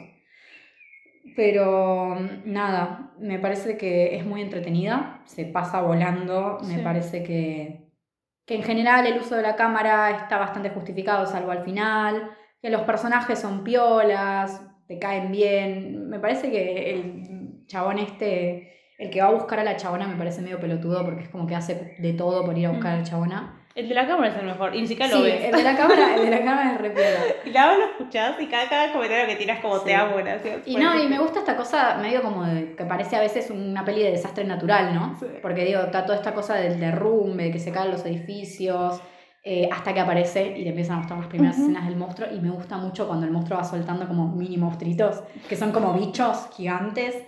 Y me gusta mucho la, la escena que es como legendaria de ellos en las vías del tren. En el túnel prenden la cámara de edición nocturna y atrás aparecen los bichos. Me Los parece bichos, la sí. mejor parte de la película, me encanta. Soy muy fan de las películas en las que muestran a Nueva York todo roto. No sé Sí. por qué. Es como, esta es una ciudad tan linda, pero cuando está rota es más linda todavía, por alguna razón. Y es como, entonces me encantan esas. eh, pero claramente tenés que tener un presupuesto bastante grande. Es para una peli, no, no podemos decir que es independiente, no es Blair Witch. No. Eh, hay que hacernos cargo. Creo que Eh, son dos millones. Pero, pero está, no sé, es divertida. Eso es lo, lo- lo que te puedo decir de Cloverfield. Si vos me preguntás que te diga una palabra para definir Cloverfield, te diría divertida. Es como entretenida. es como- entretenida, dura lo que tiene que durar, Sí, termina cuando tiene que terminar. no hace, o sea, no hace nada del otro mundo, pero tampoco hace nada malo. Entonces es como, Sí. es una buena película. O sea, Es ¿qué, qué te digo? película. ¿Qué te Bueno, digo? y ya te digo, ponerle que lo nuevo es esta idea como. El monstruo es original, es como que está esa mezcla de posta un monstruo clásico con esta cosa que es medio como alienígena. Y en ningún momento te explican de dónde viene y me encanta que No. pasen unas horas y se haya destruido todo, ¿no? Que sean tipo unas horas y nadie puede controlar a la cosa esa y todo se va a la mierda. Y eso Eh, es lo que tiene el fan footage. Yo creo que lo que, o sea, las películas de ciencia ficción que no son fan footage tienen la excusa de poder ponerte como un investigador explicándote todo. Tipo, ay, sí, este monstruo es tal y tal y tal cosa. Y en este, en cambio, es como. Y encima nunca ves como el lado de la gente que no es investigadora o que no la tiene claro, que no existe con el presidente y está en el avión presidencial, porque tipo 2012 cool, pero tipo, ¿qué me interesa? Prefiero ver a la gente que no tiene ni idea de lo Que que, no está pasando y entiende que está sufriendo ahí, sí. tipo, y me parece que eso es lo interesante de esta y que por eso está bueno usar el recurso de la del fan footage porque es como, es tipo literalmente no me lo esperaba venir y tipo estaba grabando una fiesta y terminé en esa situación y es, eh, me parece divertido eso. Sí, me Eh, gusta mucho también que, también yo ya la había visto y encima quién no conoce Cloverfield. Es como Claro. que, que te digan, mira esta peli que se llama Cloverfield y que no sepas que va a pasar algo, sí. es medio raro. Pero digo, en el caso de que no lo supieses, ¿no? Y empezás a ver esa película. Los 20 primeros minutos parece un drama romántico, literalmente. eh, está bien, el recurso de cámara en mano ya te parece medio raro, ¿no? Sí. eh, para ese tipo de, como de situaciones, pero hasta los 20 primeros minutos es el chabón que se va, que está el quilombo con esta chabona, y hacen un desarrollo, es como habla con ella, pasó esto, hiciste eso, y de la nada, Sí, nada sí, que ver. Es muy Es genial. tipo, no importa la situación en la que estés, pasa esto, fin, no, Sí. no nos importa, es genial, eso me gusta mucho. Es, es, es como claramente los personajes no tienen ningún poder sobre la situación y eso, No. es lo que, eso es lo que está peor. Como que literalmente, usualmente tienen como que tienen control de algo, como de- tienen como un poder saben un poco en se claro. hasta la de Esto es Rex como- sabe que me- va a ir a un edificio con bomberos, que ya es una Sí. situación un poco más rara. Ay, pero incluso en esa situación, la, la piba termina siendo como de los líderes, entre muchas comillas, ¿no? Tipo, o sea, como que se lleva, se lleva con los que tienen como más, más Experiencia. experiencia, esas cosas. Estos pies son como nada, o sea, somos unos pies que podríamos ser nosotros o podrían ser los de al lado, cua- cualquiera, y eso es lo que me, me resulta divertido. Sí, sí. Pero, me. Eh, bueno, ahora vamos a las. ¿Pasamos? Pasamos. Ah, sí, que antes de decir que Cloverfield después fue una franquicia que Oh. está avenida Cloverfield 10 de 2016, que justo la mencioné también en el anterior podcast, que me parece una buena película dentro de lo que es, pero que no sé si era necesaria para la franquicia de Cloverfield. No sé si había falta una franquicia de Cloverfield. Y después de Cloverfield Paradox, que no la vi porque me dijeron que es tan mala que no. Sí, no vale la es- pena. sí, es como me- 2018, pero bueno, eh, eso. Ambas están en Netflix. La primera no, lástima. La, la buena no. La buena no está. Eh, bueno, ¿cómo, cómo hacemos? Eh, bueno, ahora llegó el momento donde ya está, ya hicimos como una historia general de, el- en general el, el, el phone footage. Acá vamos a incluir sobre todo, en, en mi caso la mayoría son eh, falso documental. Eh, y nada, vamos a hablar de tres pelis cada una, de forma dentro de todo concisa, más que nada para recomendarlas eh, y vamos a discutirlas entre sí porque también tenemos opiniones divididas en algunas. Eh, ¿Querés empezar vos con, hacemos una peli cada una? Mm, bueno, eh, esto es como el truco, no sé qué, cuál, qué carta sacar primero. Eh, bueno, voy a empezar con Zero Day. Bien. Amo Zero Day. Eh, Zero Day es una película de 2002 dirigida por Ben Coxio. Eh, hago como una síntesis. Sí, sí, sí. Bueno, eh, es una película que está basada en las Basement Tapes, eh, que es, son, es una... Es, es fuerte la historia, así que uf, preparémonos. Es, es, eh, está basada en la historia de los dos pibes que hicieron el, la masacre de Columbine, que el 20 de abril de 1999, eh, Eric Harris y Dylan Clebord eh, llegaron a la escuela y mataron a 12 compañeros y profesores y se suicidaron después de ellos. Y eh, antes de eso habían como, tenían como grabaciones hechas propias, eh, hacían como cortos o aceleraban ellos mismos como con armas y cosas así.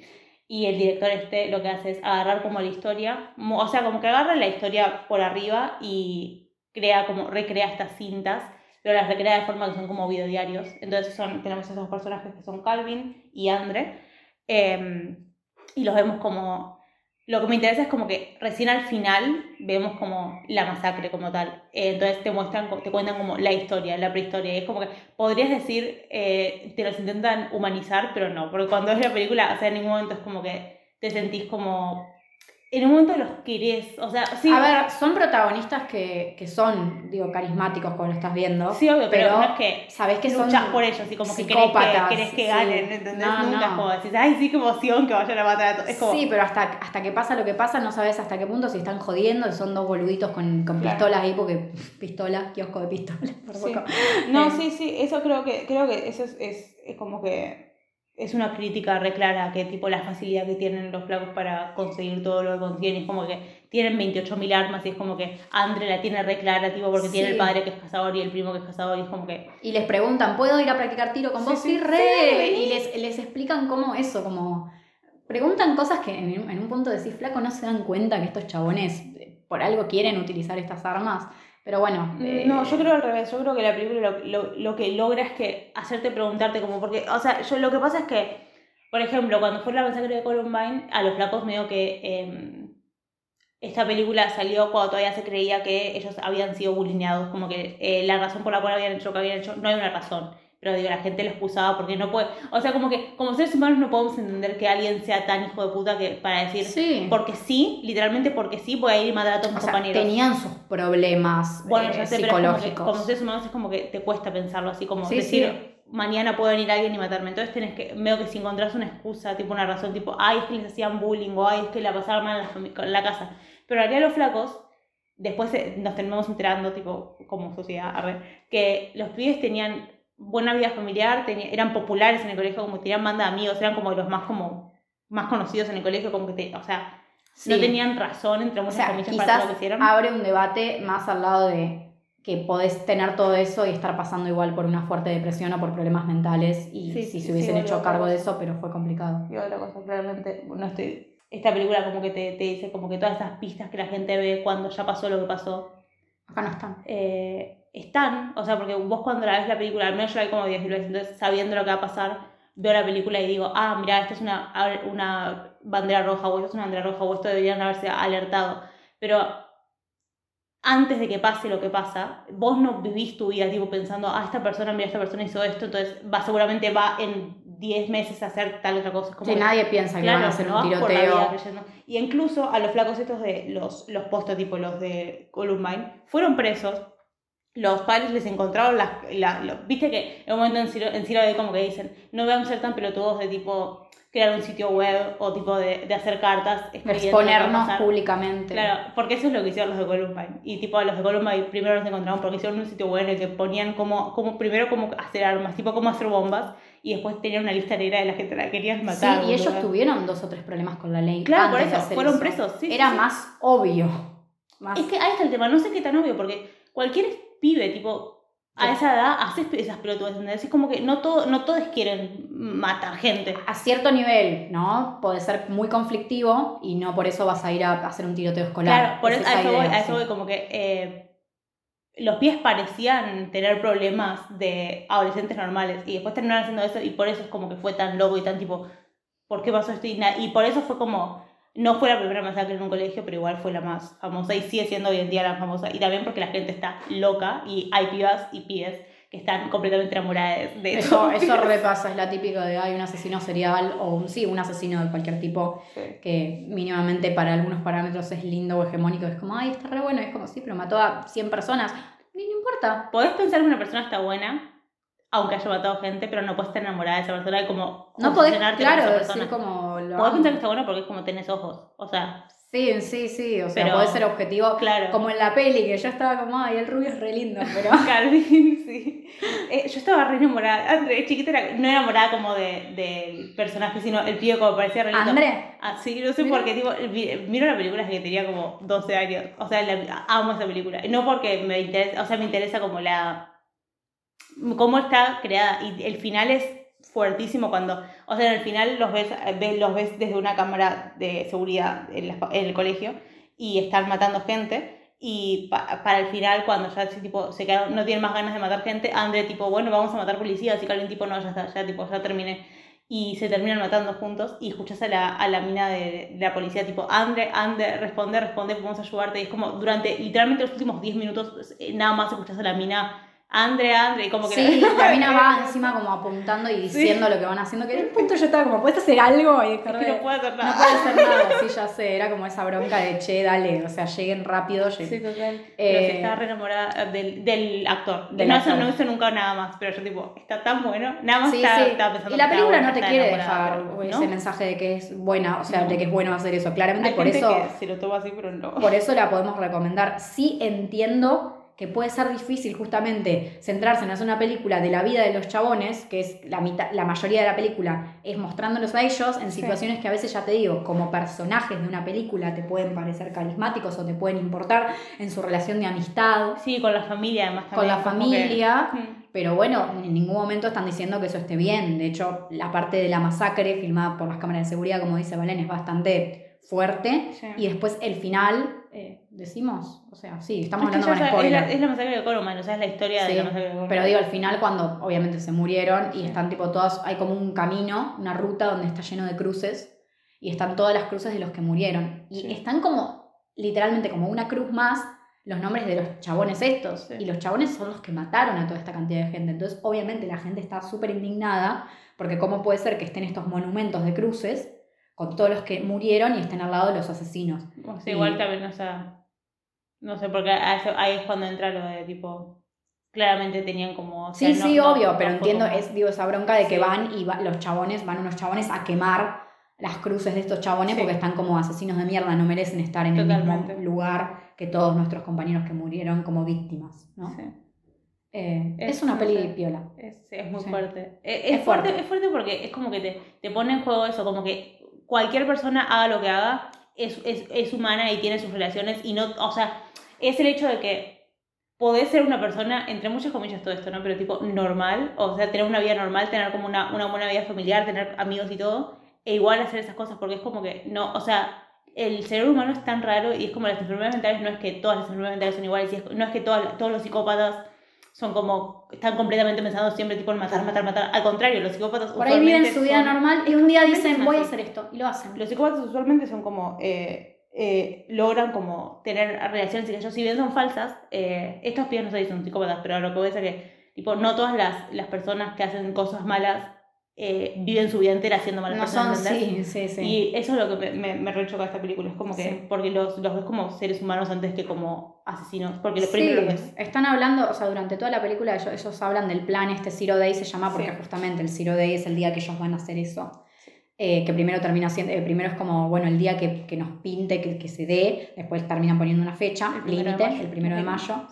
Eh, y ellos como que están haciendo como ese plan y lo dedican tanto y lo organizan tanto y les parece tan importante y son tan serios en lo que hacen que vos lo podés pasar, sacar una masacre no escolar y poner, no sé, el día que vamos a cualquier cosa, algo inofensivo. Mm. Y parece eso, ¿viste? Hasta que te das cuenta que están hablando de una masacre durante toda la película. Ah, sí, sí, Eso sí. digo, que es como que lo tratan con esa naturalidad, mismo cuando dicen como sus últimas palabras antes de hacer la masacre, que filman un video para sus padres y dicen, papá, mamá, los amamos, por favor no piensen que lo, lo hicimos porque éramos infelices o porque... Ustedes fue- tienen la culpa de nada. sí, Claro, lo hicimos porque esto tenía que pasar, esto es Ah, obligatorio, esto lo íbamos a hacer Sí. o sí, no hay nadie que nos pueda detener y toda esta gente va a morir por una causa y si no muere ahora va a morir en otro momento, así que lo tenemos que hacer. Qué horror. Igual, es no raro. estamos- No estamos no, no, de esto, no, no, no, dicen por ellos. eso, pero es, es tremendo, es tremenda la naturalidad con Sí. la que dicen eso. Digo, obviamente los tiroteos escolares son un tema muy fuerte, sobre todo en Estados Unidos, porque nada, Es pasa. donde pasan, sí. Sí. Y eh, también por ese lado entender que la peli puede tener esa polémica desde ese lado, pero no creo que lo haga de forma irrespetuosa. No, yo creo, yo, yo, eso es lo que me, me parece de esta película, que logra como mantener como el respeto y como que es, es eso de tipo que nunca los ves como víctimas a ellos y nunca estás como del lado de ellos, siempre los ves como las personas que hicieron esto, pero lo que me interesa es que los ves también como personas, y eso es lo interesante. Sí. Porque es como, cualquier asesino también es una persona. Sí. No estoy diciendo que sea una buena persona, pero es Bueno, una persona. y el recurso de, de, de metraje encontrado acá está... Sí. Eso, es una película sobre un tiroteo escolar. Sí. No es una película de terror, ¿no? No. No, entra como terror Es- como es, tal. Es terrorífica, pero no es de terror. Sí, Y es, sí, es como, es como video diarios que ellos los hacen y, o sea, tiene por eso tiene como, nunca se pierde como la continuidad de por qué está, estamos viendo esto, porque son ellos grabándose haciendo Mm. esas cosas, porque ellos quieren mantener como, que haya, que haya un testamento de lo que hicieron, eh, incluso eso lo quieren mandar a, a los, a los canales de noticias para que lo pasen, y entonces es como, lo hacen como con esa intención y lo, hasta el final se los ve a ellos eso y después pasamos al, a la cámara de seguridad. Sí. Y después tenemos. em, Ah, ¿Tu voy a decir yo, sí. Eh, Chan, acá vamos a empezar a... ¿Cuál? Para hablar así también de gente asesinando Ok. gente, vamos a hablar de la película que elegí yo, eh, de Poughkeepsie Tapes. Eh, no sé cómo se pronuncia, pero estoy, estuve viendo videos, muchos videos, y creo que se pronuncia de Poughkeepsie Tapes. ¿Cómo se se pronuncia Poughkeepsie? sí, se escribe Poughkeepsie, no sé qué por... Poughkeepsie. Sí. Poughkeepsie. Obviamente lo dejamos todo en la cajita de comentarios. Es una película del 2007, escrita y dirigida por John Eric Dole, que encima yo no sabía, es el mismo director de eh, Cuarentena, que Mm. Cuarentena es el remake americano de Rec, que es, es exactamente igual, pero con actores americanos, cosa que me parece al pedo, Por eso, realmente. sí, Es al pedo, pero no es mala como tal, simplemente es igual, pero al pedo. Mm. Y es el director de eh, Así en la Tierra como en el Infierno, 2014. La de las catacumbas de Sí, París. sí, no, sí, sí, sí. y no sabía, no tenía ni idea, Estoy como me parece Estoy re, intentando como que mi cerebro se acostumbre a pensar en esas cosas. re fuera de- del- del estilo, tipo de... Ah, porque lo dije en español, ¿no? No, no, no, boludo, porque tipo, eh, ayer la tira como el infierno, si no, no me encantó, eh, me pareció como interesante y esa película no me gustó, entonces como Claro. No, a mí lo mismo. Y cuarentena tampoco es que No. me gustado. Pero Así en la Tierra como el Infierno me pareció interesante porque está ahí, no, no me encantó, pero lo mismo Claro. que vos. Bueno, ah, volviendo, de The Poughkeepsie Tapes, de Poughkeepsie Tapes, de 2007, entonces es una película que es un falso documental. Sí. Está tratado todo el tiempo como un falso documental, con gente hablando, testimonios, la típica que te pone una persona hablando, te pone el cartelito abajo de quién es y demás. Eh, yo, mi opinión, justamente, que encima ahí eh, di- diferimos un montón con Valen, porque para mí está muy bien hecha, Mm. eh, es un buen falso documental, es interesante, eh, es sobre asesinatos, o sea, sobre un asesino como tal, tiene esa parte del terror, no es sobrenatural para nada, simplemente es turbia o tiene como ese morbo de, de que justamente es un documental que hacen sobre un asesino que no lo pueden encontrar porque saben como el nombre, todo, la identidad, pero está como que se fugó. Y la policía allana la casa, encuentra la casa de él, donde encuentra eh, tipo más de 800 cintas que él filmaba con eh, escenas, ni siquiera eh, son como bizarras. No, no te digo que son todo el tiempo como una película snuff, o sea, algunas sí muestran como asesinatos eh, ahí en, vivo con las cintas, pero otras son como más eh, cuestiones más como fetichistas o morbosas del chabón que secuestra, creo que la, toda la gente que secuestra son mujeres y nada, como que a veces tipo les pone máscaras, las ata de formas raras, las hace como que le hagan caso. eh, y principalmente toda la película está muy enfocada en un caso muy puntual eh, de una chabona que se llama Cheryl, que nada, la secuestra y es como la que más mantuvo durante años y a la que más maltrató y a la que más cintas de referencia con ella muestran. Y de hecho ella sobrevive. Eh, al final la encuentran, cuando encuentran estas cintas, la encuentran a ella tipo metida en un cajón. eh, y la chabona nada, queda súper traumada. Tipo, el final de la película es los entrevistadores hablando con la chabona que está súper, súper traumada. Me- esa parte me da como cosita, me, me genera como piel de gallina porque me, me da como cosa, no sé por, por cómo actúa la chabona o demás. Y te muestran tipo que después tipo, se suicidó porque no podía aguantar estar lejos de su secuestrador. Desarrolla el claro ejemplo del Sí. síndrome de Estocolmo, pero de forma muy obsesiva. Y como que pasa tantos años y le lavan tanto la cabeza que siente que si no lo tiene a él, no tiene a nadie y está esperando que lo venga a buscar o algo así. Y es como que eso me perturba bastante. Eh, después de eso, la película son fragmentos de cintas y gente hablando del caso como tal y del chabón. ¿Qué pensás? Em, me gusta, tipo, soy, soy muy fan de los documentales de ID, que son malísimos. Y es como, puedo estar mirando horas de documentales de ID. Y esa película creo que hace mucho eso de como a lo. Sí, sí, re. Como que es como. Veo que se burla del, del mismo formato documental y me parece es interesante. No me gusta, ¿vale? Eh, tipo, veo que esto le, le, le duele, pero como, no me gusta la parte que es que creo que es la parte que más querían que interesara, que es la de las cintas como tal. Porque tengo un problema con que primero el actor que hace del, del asesino actúa como el orto. Yo, perdón, pero yo no puedo. Ay, a mí no me pareció tan mal. O sea, Ay, quizá lo dejé no, pasar porque no me sé. gusta más el contenido, pero puede ser. No sé, es como, es tan, no sé, ya sé que, o sea, la idea era que sea teatral, porque el flaco era como todo... Exagerado, sí, camp.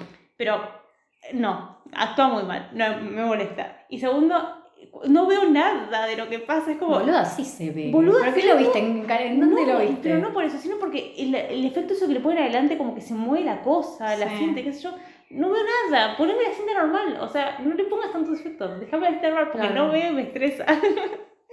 pero como tal, ay, también tengo un problema que yo creo que esto obviamente necesitaban como para hacer que la película pase, ¿no? Pero nadie nunca en la historia de la humanidad ejecutó a alguien tan rápido como ejecutaron a ese policía. Están como años esperando ser ejecutados. Están años esperando un juicio. y Después están años esperando ser ejecutados. Y el flaco lo ejecuta como al día. Sí, sí. Pobrecito. Al día del juicio se lo mataron. Y termina siendo que él no es el asesino. Me da una bronca. Pero me parece que está muy buena como, eh, como lo cuentan la historia. Es como que te- la bronca El que te formato está buenísimo. Las cintas son lo que no te gusta. Claro, la cinta no me gusta, pero me gusta como me gusta el formato de documental y también me gusta que tipo que estamos spoileando, ¿no? Que al final no, lo- no lo terminan encontrando y lo que pasa con ella, la escena es en la que le hacen suma la cara de ella y Es. oh, A mí me. A y mí, ella dice estoy esperando que vuelva y oh, oh, me muero. Y acá me spoiler, salten los 20 segundos si no quieren saber esto, pero al final, además de que ella se suicida, se muestra como el chabón fue a buscar sus restos. Sí. Saquea los restos. Eso, es eso es una, bronca. es perturbador. bronca Eso es muy perturbador. Sí, o sea, sí, por eso creo que, que está, está, está buena como la, la historia como tal. No, no me gusta cómo mostraron eh, Las cintas. las putas. Bueno, y las cintas encima, yo me acuerdo que la película la conocí en realidad porque muchas de estas cintas, no tengo TikTok, ¿eh? basta, no me, no me quemen, pero sí sabía como esto de que como son fragmentos muy cortitos de 15 segundos de algunas cintas, se popularizaban en TikTok o en YouTube y las ponían como material medio shitposting, ¿viste? Sí. Y la gente estaba como, ay, ¿qué es esto? ¿De dónde es? Y yo tipo... Encima, ah, claro, ver algo tan cortito por ahí ni siquiera te das cuenta que es Sí, esa película. me gusta, o sea, siento que puedes, a ver, siendo totalmente objetiva, porque no soy objetiva con esta película, porque me gusta mucho, cuando Sí. la vi por primera vez me gustó, me generó cosas, sobre todo el final ese, que me, me perturba la chabona esa, no sé, me perturba mucho. Eh, Por nada. eso con todo el trauma que pasó. claro, tiene, tiene una, una- o sea, en general tiene críticas buenas, es una peli que yo he escuchado bastante bien, por eso cuando la vi, pero sí entiendo que tiene ese punto que a mí me gusta de videos que casi parecen shitposting, Sí. Que son como absurdos en algún sentido, pero a Sí. mí eso me gusta, me, pero porque me gusta también buscar videos así en YouTube. Claro, pero me gusta lo absurdo porque la escena esa en la que, por ejemplo, agarra a la mina que le dice, ay, la mina le hizo oficial y él, cuando él ya, ella ya está ahí arriba Está- le dice, esa escena está buena. ¿por qué me hizo oficial? Esa parte, esa parte me mató y cuando, cuando llega al, a matarla con, tipo, tipo caminando así, Tiene, esa, tiene pero esa parte se ve bien, esa es la única parte que se Sí, ve sí, bien. a ver, te entiendo. Tiene momentos que no se ven tan bien, pero yo creo que es a propósito. Quizás a veces se luce más y a veces no.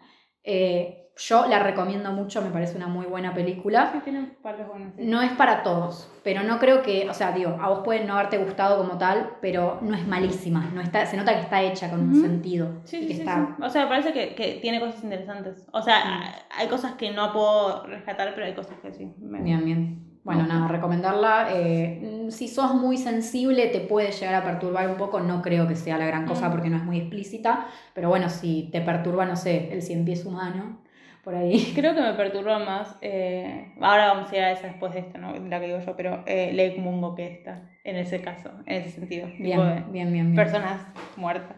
Eh, me toca sí, dale. Hell House LLC. ¡Chan! Por fin, Valentina tenía tantas ganas de hablar de esta película. Tipo, me la, me la decía todos los días y yo no la había visto. Y encima es conocida dentro de todo. Es la mejor película del mundo. Vale- Valentina siendo objetiva, después me dice a mí. eh, ¿No querés revisarlo? Mira, Mira, 2015. la cuestión es así. Yo propuse tres películas que a ella creo que no le gustó ninguna. Y a mí, tipo, al revés, las que vi que me propuso ella me gustaron, pero para ponerte un poco en contra y no quedar como la única boluda que te dice, sí, me gustaron todas, te- esta es la única que te voy a como tirar al pedo, ¿eh? Ser hater por ser hater, porque es, un- es una película buena, pero como no me gustó tanto, voy a decirte, eh, no es la gran cosa, y vos vas a sufrir, ¡Odio! sufrir. Hell House en el sí, 2015, Stephen Cognetti. Si les gusta el cine, miren esta película. Si no les gusta el cine, miren esta película. miren esta película, es, es genial. Es un falso documental. Valentina, déjala en paz. Es así. Es, se trata, es un falso documental. Dale, a ver, dale, dale, contale es un falso documental sobre em, una, una. No se sabe qué es. Masacre, no sé, no, no sabemos qué es. Que fue en una casa embrujada, esas casas de terror que hacen en Esta- en Estados Unidos durante Halloween y esas cosillas, eh, que, a la que se llamaba Hell House, que em, es un grupo de, de amigos que son cuatro pibes y una flaca. eh, que, o sea, o sea, tienen, ya, tienen como este, Compañía. esta compañía Hell House que, el, que hace casas embrujadas a lo largo de... En, Estados- en Nueva York más que nada, este lugar en- al que van eh, en Abaddon, que es una, un pueblo cerca de Nueva York, es la primera vez como que se alejan de Nueva York. Y eh, el flaco, el tipo, el jefe de la compañía que se llama Alex, eh, nada, compra este hotel abandonado que se llama Hotel Abaddon y eh, hacen la casa embrujada en este hotel. Eh, para prepararla para Halloween, eh, se quedan a, a dormir ahí un- unas semanas y como que se... Nada, empiezan a pasar cosas y lo que está bueno es que como que durante toda la película, como ya en un principio te dicen que pasó algo, ¿no? Como empieza la película con ya diciendo te pasó algo y empieza la película con mostrándote tipo noticias de que salen con bolsas tipo con cuerpos. Sí, mucha gente muerta, es como un gran accidente y nadie Claro, puede nadie saber sabe qué pasó. ¿Qué carajo pasó? Porque no le encuentran explicación lógica más allá de. Algunos dicen, como las noticias dicen que, es- que fue un gas, una fuga de gas, Sí. y otros dicen que había un asesino ahí, pero. Claro, no. y hay como, hay, hay, hay gente que grabó cosas, tipo hay gente que su- subió cosas a YouTube, hay, o sea, como que hay como hay imágenes raras y la gente cuenta cosas que pasaron raras y nadie entiende qué pasó. Entonces, eh, a lo largo de la película, no sé cómo explicarlo, pero es como que está Paul, que es el que siempre está con la cámara, que no hace mucho nada, sino que es el como el camarógrafo, como el que está, eh, el que, el y que rompe hace las bolas y es de- desagradable. sí. Es lo Paul, déjalo. Eh, sí, pero es una, no, me, no me cae mal, pero es uno de los personajes que Sí, está hecho para sí. ser medio Sí, desagradable. sí, esos que tipo se la pasan como sexualizando mujeres diciendo pelotudos. Eso, Sí, sí, sí. eso. Pero es gracioso. Es a propósito, sí. Y después está Mac, que es el amor de mi vida. Amo a Mac.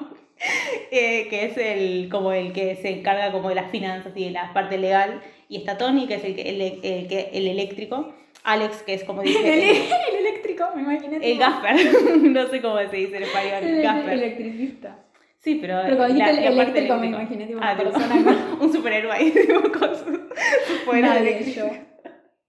Eh, está Alex, que es el líder, arre, y, y Sara, que es la novia de Alex. Literalmente así porque no hace otra cosa que ser novia de Alex. O Sí, sea, estar, tra- estar traumada en la mitad de la película. Claro, me encantaría decir, hace tal cosa para el- la producción, pero no hace más que nada que ser novia de Alex. Entonces, lamentablemente es así. Em, hay algo que puedo decir de la película que puedo estar en contra, que es que te explican mucho, y antes de que me digas, ay, sí, es verdad, en la Lightning Moon hace lo mismo, así que no, no te me quejes, que es que te explican los jumpscares, que tipo te ponen como el jumpscare Ah, y sí, después te lo hacen te hacen Eso a mí no zoom. me molesta. Me da un poco de bronca porque es como, ya lo vi, o sea, no me lo tenés que mostrar 10 veces, pero como es un documental, es como, te, te Sí. quieren explicar las cosas. No me, no me molesta cuando hacen eso a mí Ah, en las sí. pelis. Pero, Si tiene, si es formato documental. O sea, Claro. me parece muy típico documental verga, Total, ¿entendés? Por eso me gusta. Pero no sé, es como, es buenísimo, no sé, es como, te, te muestran eh, que más, que nada que le pasa las cosas a Paul. Eh, Sara es como que está reposeída, pero Paul es el que le pasan como las cosas más heavy. Sí, supuestamente Sara sobrevivió, entonces se Sí. comunican con ella en una entrevista y mientras tanto recuperan las cintas de Que grabación de ellos. Y la película se basa más allá de formato documental, de pequeñas grabaciones de YouTube y cosas así, y testimonios. La, mayor de la, la mayoría de la película es el metraje encontrado de los chicos. Claro, que es el que Sara les lleva. Todos creían que Sara estaba muerta, tipo, Sara había desaparecido desde que pasó este accidente y después al final de la película te enteras que sí estaba muerta, jaja. Te puedo spoilear, ya, ya estamos spoileando, te puedo spoilear la tercera. La tercera no, boludo, la quiero ver. Bueno, tiene tres. eh, no vi las Son otras dos, pero son las malas, ¿no? son Las muy otras malas. dos. Esta, esta es buena. Esta, esta es, la, es la única buena, las otras dos son malísimas, bueno, no te la voy a spoilear, pero es re gracioso. Es como que se, se convierte en un murder house cualquiera, es, es buenísimo. Pero. Eh, sí, no sé, es, es, es divertida. O sea, Es divertida. hace cosas interesantes como el payaso ese, un miedo, la puta. Madre. A ver. Y la escena en la que Paul está, que se, que se, en una parte Paul está tipo eh, durmiendo y se despierta y mm, ha- hay una mina al lado de la cama de él sentada tipo random y él la mira y ella lo mira y se pone la sábana arriba y eso es re tipo, lo quería cualquier persona, como que se pone la sábana, se tapa con la sábana, se corre un poquito y la pía está para cerca y como se tapa con la sábana. Es como, eso es re tipo... no Nene sé. chiquito, ¿viste? Sí. Mira, la película Teo, sinceramente, a mí, me- a mí me gustan, eh, o sea, yo las disfruto, no me pareció la gran cosa, pero me gustó, me parece que tiene sustos que están muy bien conseguidos, eso, me, eso se lo destaco porque tiene sustos que digo, es la típica, Sí. a un muñeco le gira la cabeza así, pero está, está bien hecho, entonces bueno. lo valoro. Y me gusta la temática, me gusta la idea de la casa embrujada, eh, no lo había visto mucho en otras pelis, eh, al menos de falso documental, me parece que está bien. Gracias. No, le, no, no, no me, no me va a quedar en la historia, la verdad. Oh my god. Pero- Son, son, son altos personajes. Me parece que están- está bien. Sí, sí, está bien. Y me gusta el recurso de la headcam, porque es como Mac viste al final que usa la headcam, como que, y en esa parte es la que vos dirías, nadie grabaría en esa situación, Sí. pero lo, lo agarran y en vez de hacer lo que hacen todos, que es como, bueno, vamos a igual que sigan grabando aunque no tiene sentido, el flaco tiene una, una tipo GoPro en la cabeza ya tipo enganchada, entonces no se la puede sacar porque está en esa situación que no va a estar tipo sacado de la GoPro, entonces ves al flaco tipo corriendo todo ahí. Sí, hay partes que, bardeando, porque bardeaste a, a The Poughkeepsie Tapes, No hay partes. Hay partes, sí, ah, no, hay partes que siento que no se ve una mierda también, pero pocas, ¿eh? Pero bueno, por ahí está bien, le Sí. perdono porque la mayoría sí se ven, pero la parte sobre todo, la parte que más me importa, que es cuando pasa la tragedia, no se ve una mierda. Ah, la, la parte de las placas. Pero Sí. creo que era la idea, porque como que no Sí, tenían sí. como altos recursos para hacer la película, entonces no podían estar haciendo, porque queda muy falso. En, la, en, otras, en las otras películas se lo intentan mostrar y... Sí, sí, no, mejor igual, menos, menos es más, pero bueno, eso. Bien, eh, recomendamos Película. entonces. Mírenla, está en Tubi, tubitv.com. Tuve- no, y, no, y está en, en Genula. Genula, en En Genula Genula están las tres. Eh, más fácil, ¿no? Que Tubi TV. Tubi TV es legal. Tubi-. Genula, ¿no? Yo, la pregunta más. Y ahora la pregunta más es legal. pelotuda del siglo. Es joven, Bueno, pero Tubi TV sí es legal. ¿Tubi es legal? Sí, Mirá, bien por Tubi. bien por mí. Empezaba la llama Tubi. Hola. Eh, no ¿Querés, legal. ¿Querés que te auspiciemos? Tipo, va a empezar el podcast auspiciado por TV, el sueño de Valentina. Ojalá, literalmente. Miro todo Bien. en TV. Eh, pasemos entonces a la mía, que bueno, vamos eh, cosas sobrenaturales. Voy a pasar a. Sí, voy a pasar a Ley Mungo, total. Ok. No, no, no. ¿No? Ah, sí, bueno, ya, ya lo dije, ya, ya Ok. está dicho. Ley Mungo es una película australiana de 88 minutos del 2008, dirigida y escrita por Joel Anderson. Que encima estoy casi segura de que el chabón, tipo, como que no hizo nada más, hizo esa película y medio que desapareció. Y la película en sí, o sea, no. tipo, siempre tuvo muy buena crítica y eso considera una muy buena película, o sea, tiene buena puntaje, buena crítica y demás. Sí. Eh, pero la película no le fue bien en taquilla, o sea, no recaudó plata, durante muchos años estuvo olvidada y yo no la conocí hasta que empecé a indagar más en falso documental y en, y en found footage porque quería buscar más pelis que las tradicionales, las típicas. Y encontré la peli en las listas y siempre tenía muy buena crítica y dije, bueno, necesito verla. Y la verdad que me gustó mucho. Eh, en el momento me pareció muy diferente a todo lo que yo esperaba de un falso documental y un found footage. No es una película que creo que sea de terror como tal en un montón de cosas. O sea, a ver, sí porque tiene elementos. Obviamente tiene elementos sobrenaturales, tiene como esa cosa de que no sabes qué es real y qué no. Sí. Pero es una película seria, dramática y triste más que nada. Me da miedo spoilearla, porque tipo, es esas películas que tenés que ir sin saber nada de lo que pasa. Sí. Me da un poco de miedo. A ver. Chan, bueno, pero es- sí, pero Es a que- ver, estamos hablando con spoilers. Yo quiero hablar de la película un poco, porque Bueno, quiero saber qué te pareció también. Pero ponemos, si quieren, el minuto. En... Sí, vo- voy, a poner, voy a intentar poner los minutos de todas las películas Sí. si las pueden mirar antes de. Sí, alerta de spoilers, listo, hablemos. Qué miedo, sí. Eh, Eh, ¿Querés contar una mini sinopsis al menos? Sí, para- eh, la sinopsis es eh, sobre una familia. Esto no es, bueno, es spoiler, pero digo, primero cinco minutos. Es una familia lidiando con el duelo de su hija. Eh, son una familia madre, padre, el hermano, la hija que tenía creo que 17, 16 años. Eh, que nada, tipo en un viaje familiar que hacen a una represa, eh, está nadando y cuando está toda la familia nadando, vuelven todos, se dan cuenta que ella no vuelve. A los días la encuentran muerta, se había ahogado. Eso te lo dejan claro en la película hasta el principio. La chabona se ahogó y se murió. Y encontraron el cuerpo. Eh, ¿Qué pasa? Es todo por eso, es todo como muy serio, muy dramático. Es la familia tratando de lidiar con ese duelo de. Es una situación muy choqueante, ¿no? Estás en una vacación familiar, de la nada tu hija se ahogó y se muere.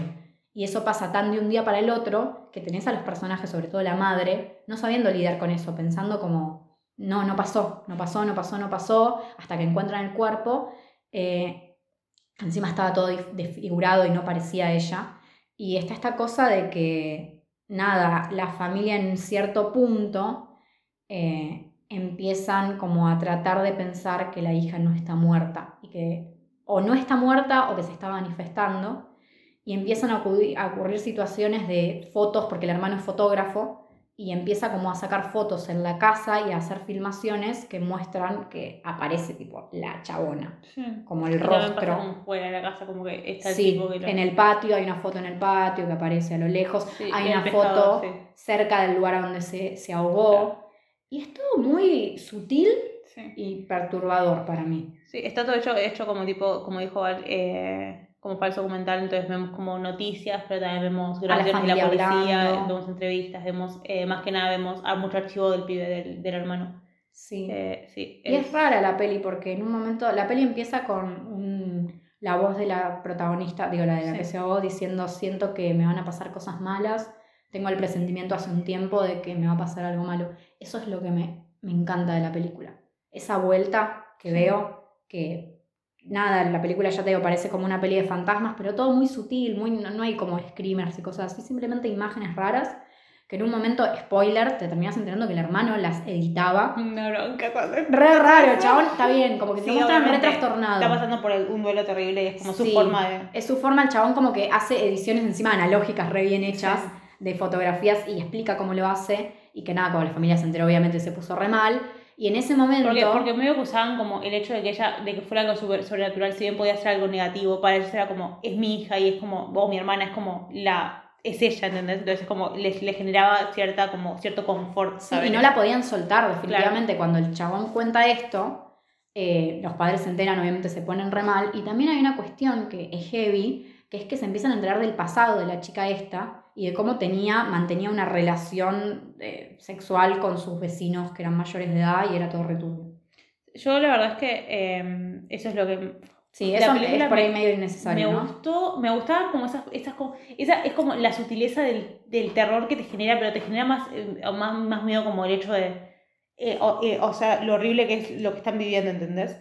Pero o sea, cuando empiezan a hablar de ella y es como que no la culpan por lo que le pasó, pero medio es como eso de culpar a la víctima, es como eso de que tipo, déjala, déjala tipo descansar en paz, eh, sacan el cuerpo, después lo exhuman el cuerpo, después como que se, le, se meten como en la privacidad de ella, ya sé que está muerta, pero igual sigue siendo su privacidad es como, déjala descansar en paz, tipo, o sea, entiendo que estén pasando por un duelo terrible, pero encima el hecho de que tipo lo documenten como documental, o sea, entonces es como que me lleva a preguntarme como por qué hicieron un documental sobre eso, es como que no me, no me da mucha credibilidad, es como no es algo que haría una, cualquier persona lógica, como si te acaba de morir la hija sí, vas a contar tus secretos. Eso, esos secretos de ella sí son medio como innecesarios, quizás sirven para agregar dramatismo, pero sí creo que pensando el hecho de que es un falso documental y que teniendo en cuenta que si fuese un documental real, eh, ya serían todos sucesos que ya pasaron. Cuando pasa lo del final, que es el punto medio culmine, cuando pasa esa cosa que es la única cosa sobrenatural, que ahí sí, porque vos tenés todas esas imágenes sobrenaturales que el hermano te dice, las hice yo. Ah, sí, eso nunca te lo explican.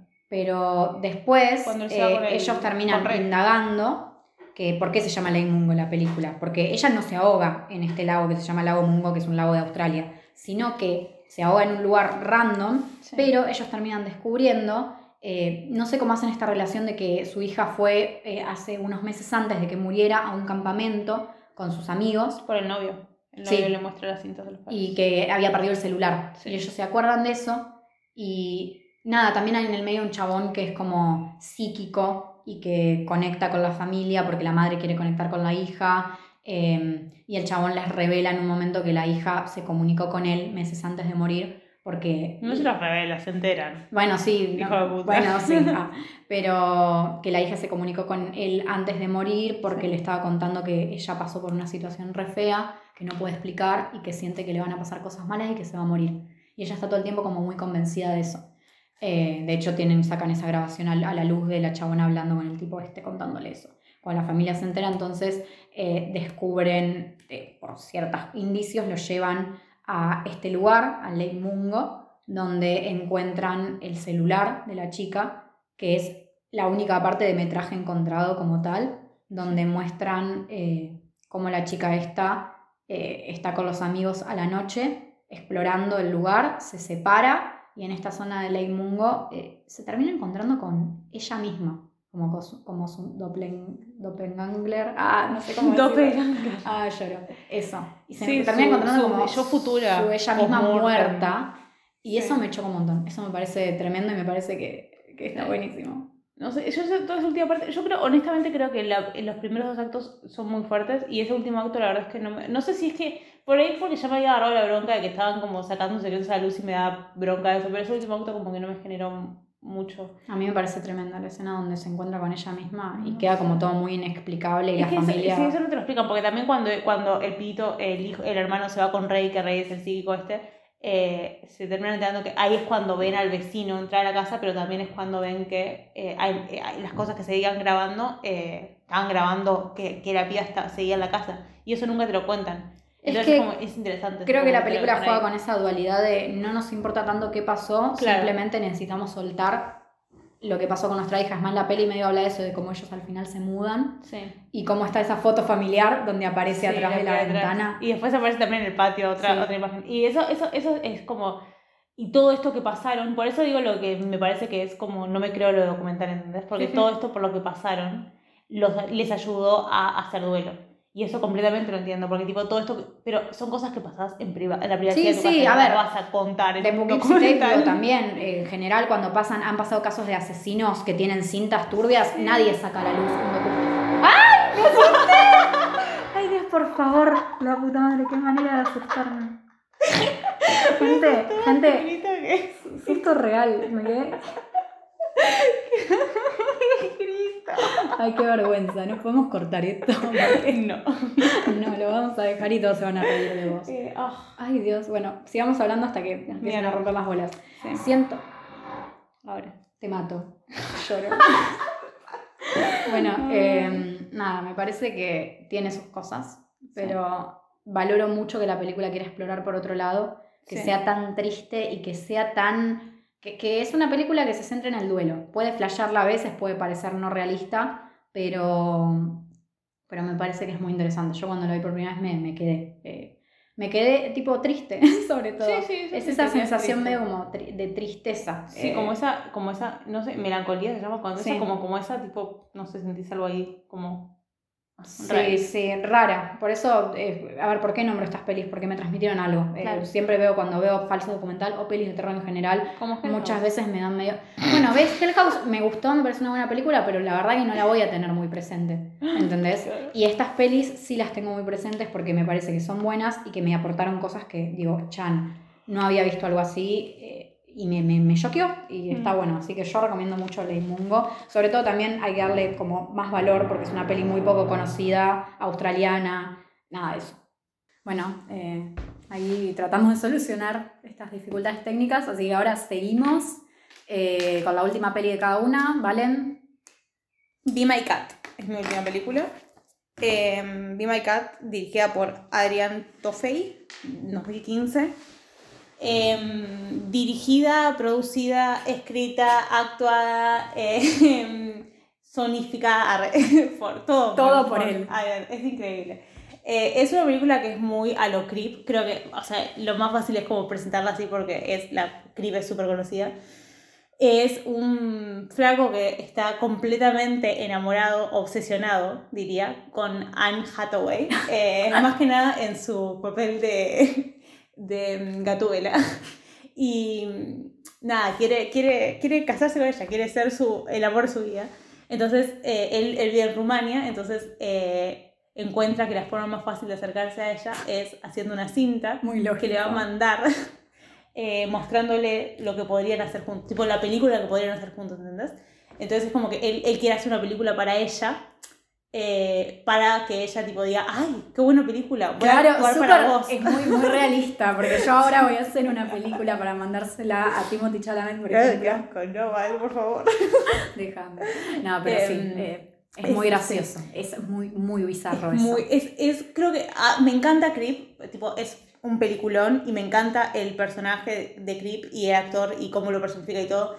Pero este, el de Ava Cat, tipo, es 10 veces mejor, es 10 veces más gracioso, porque, tipo, el, el problema con estos Es más absurdo que, todavía en, claro, su, en su temática. son personajes a los que les tenés lástima casi, porque es como, sabes que no están bien, o sea, que tienen algo mal, ¿entendés? Y que no lo hacen queriendo, como que no es que son malas personas porque son malas personas, sino que posta tienen algo mal en Sí, tienen su lógica misma, como que no es que nada más quieren matar y matar gente, pero Sí. tienen problemas graves. Claro, spoiler, él mata a tres pibas, tipo como que contrata a estas tres pibas porque quiere, como que quiere usarlas como Modelo. son como sus modelos de, de Anne Hathaway, pero nunca ninguna le viene bien hasta una sola es como que le dice como, ah, bueno, esta es como la más parecida que va a encontrar. Entonces como que las hace actuar eh, para esta película que él quiere hacer con Anne Hathaway. eh, pero, tipo, él les dice, sí, van a ser mis actrices. No les dice que las voy a terminar matando y, tipo, desmembrando y haciéndoles cosas. Sí, sí.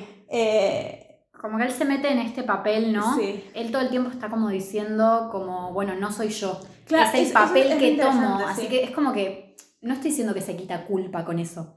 Porque no creo que lo haga a propósito, o sea, sabe, pero Sí. creo que él mismo como que está como... A ver, él cuando invita a estas chicas, él como cámara es un, fa- es un falso documental, o sea, está, está filmando él con la cámara. Está- y es más como un blog, es como un blogger de YouTube que Claro, sí, es verdad. Y es como que él les dice, bueno, yo voy a actuar también Sí. y yo voy a hacer este rol de un tipo obsesionado, Mm. pero es lo que es él en realidad. Es que ¿Viste? en realidad es como él, él quiere hacer una película so- medio como sobre su historia con Anne Hathaway. Entonces es como, cuando yo, esté, cuando yo esté haciendo este personaje, nada de lo que él hace lo hago yo. Entonces eso, todos esos asesinatos y todo es, la, es parte de la película. Es como, así es como funciona una película. Y, te tenés que sacrificar serio, por la película, o sea, te morís, pero bueno, es para, es para Anne Hathaway. es arte. Y la chabona tipo me chupó un huevo Anne Hathaway, no me quiero yo, morir. yo, lo único que quiero es que Anne Hathaway algún día mire esta película y diga, "Yo quiero saber qué piensa al respecto porque es tan genial. y Sí, yo creo que, incluso sabiendo que es, es mentira, ella mirar esta película va a estar como, bueno, pero algo tiene que haber acá que es como... Sí, sí. eh, no, a mí, me, a mí me encanta el protagonista. Me encanta, me parece que hace, hace toda la película. Literalmente. Eh, sí, pero encima, o sea, lo, lo- hago el paralelo con el de Creep, porque el de. Creep también, creo que es el director de la película. Eh, bueno, es- el de Clip es el escritor y el productor. Ah. El, el director es Aaron, tipo el que va a... los, bueno, pero los dos personajes Sí. están muy involucrados y este chabón tiene, tiene una cara de... Perdón, de- sí, de, de- de trastornado y de...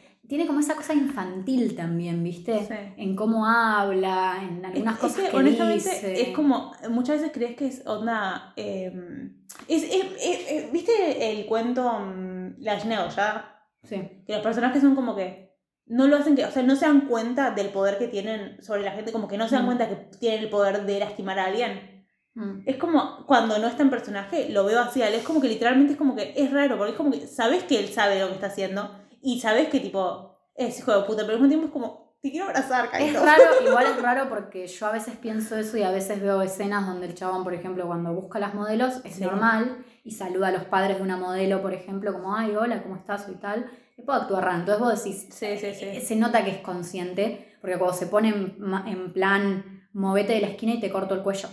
Y es serio con eso. Dice, movete de la esquina, mo- movete de donde estás parado y te corto el cuello. Sí. Y a la vez es como que tiene ese eso bizarro de que se pone a cantar una canción y de que está como, todo esto lo hago por amor a- al arte y para que Anne Hathaway lo vea.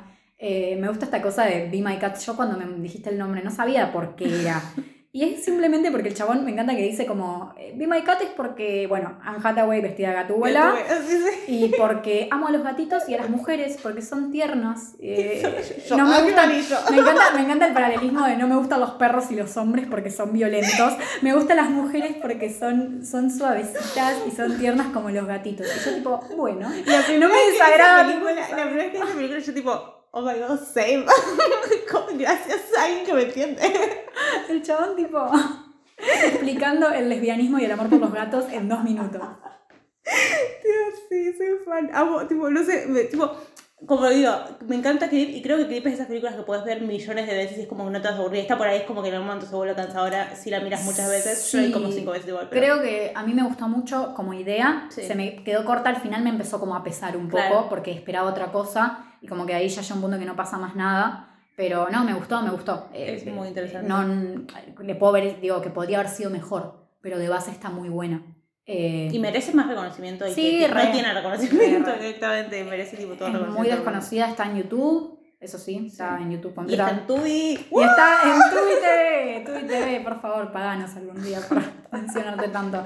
Eh, no tiene subtítulos en español, pero tiene subtítulos en inglés y nivel, para que lo entienda yo, que yo no entiendo mucho inglés y la verdad que se entiende muy Cuando bien. él con los habla inglés, hace su inglés, Mario también pone subtítulos. Eh, no, cuando hablan, eh, o sea, cuando hablan en lenguaje tipo nativo, eh, no. Ok. Dice, habla en lenguaje foráneo, entre, Ok. con- entre paréntesis. Pero creo que es a propósito, no importa tanto. Si entienden rumano, les va a venir bien. Dana. Sí. Eh, sí, bueno, no, sí, eh, la verdad es que recomendadísima. Y también, o sea, es el estilo de Creep, así que si les gustó Si Creep, les gustó miren Creep. esa, o si miran esa y les gusta esa, miren Creep, o sea, Sí. y, y Creep está en Netflix. Creep. Estaba la primera y la segunda, que son las dos muy buenas. Más vale que Netflix Carita no haya sacado Creep. No, Porque siempre- Netflix, siempre sacan. Netflix el Estrenan pelis que están buenísimas y después, tipo, no, Sí, totalmente. odiamos. Pero Maldito bueno. sea, maldito servicio de streaming.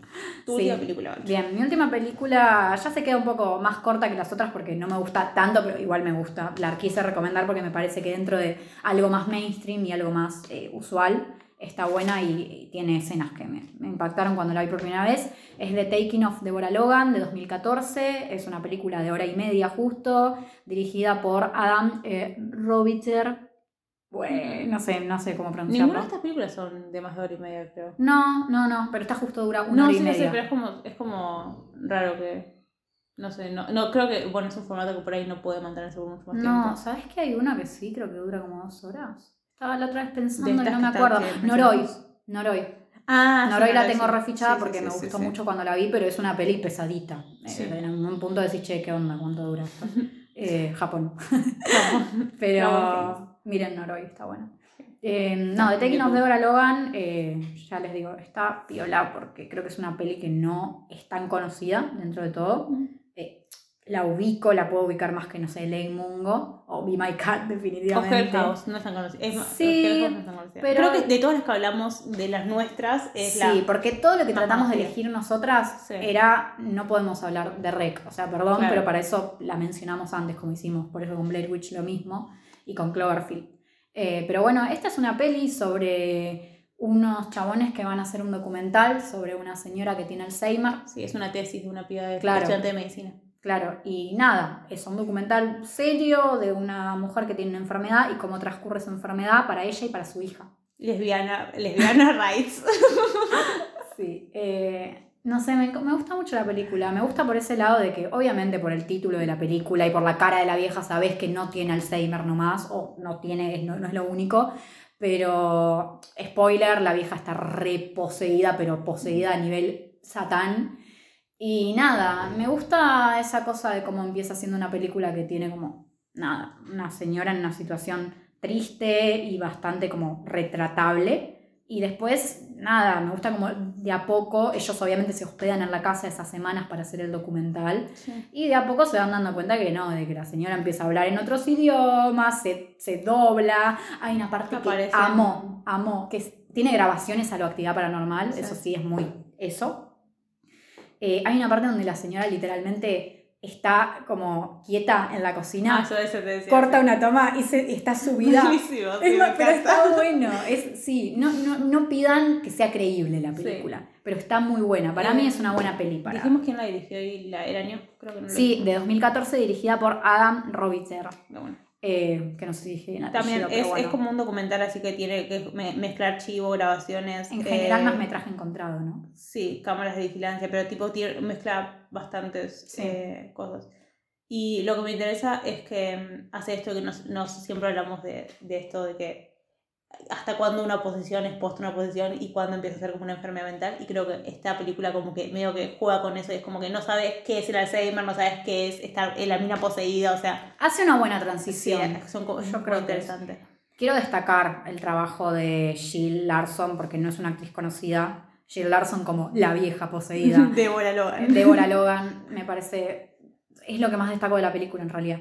Eh, ella, su trabajo, me gusta mucho lo que hace. Sí. A ver, no estoy diciendo que tenga que ganar un Oscar por eso, pero realmente lo destaco bastante porque tiene encima esa cara de perturbada que me encanta.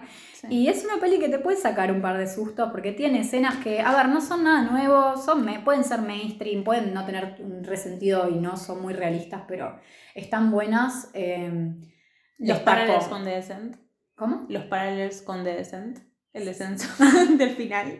Sí, sí. Bueno, destaco mucho igual ese, esa parte del final donde está la escena mítica, que es la única escena que por ahí no conozco la película, pero está en YouTube, y la usan para creepypastas, y la gente dice, ¿de dónde salió esta escena? Y yo tipo, es de la película, amigo. Pero bueno, eh, donde la vieja agarra y secuestra a una nena, porque le quiere pasar tipo el bicho de la posesión. Eh, Eh, ah, yo creí que era porque quería, el tipo quería terminar su ritual. O sea, después entendí que la posee al final. Sí, pero sí, la creí que posee. era porque quería terminar su ritual. Que primero que la agarraba. Claro, pero, o sea, no tenía que poseerla. La mataba. Él, o sea, el ritual le hacía ese ritual. Viste que ella, eh, Débora lo mata al tipo porque el tipo quería secuestrar a Sara. Sí, Para matarla. Y al final yo creí que como no había logrado matarla, la- le termina pasando el virus a ella. El igual, igual sí, creo que, bueno, soy medio boludo para No, no sé, no puede ser, pero no, no por Sí. ahí no. Bueno, pero la escena se, se- se la roba una nena de 5 años, Sí, que encima sí, re triste porque tiene cáncer, sí. es como todo re turbio, re triste.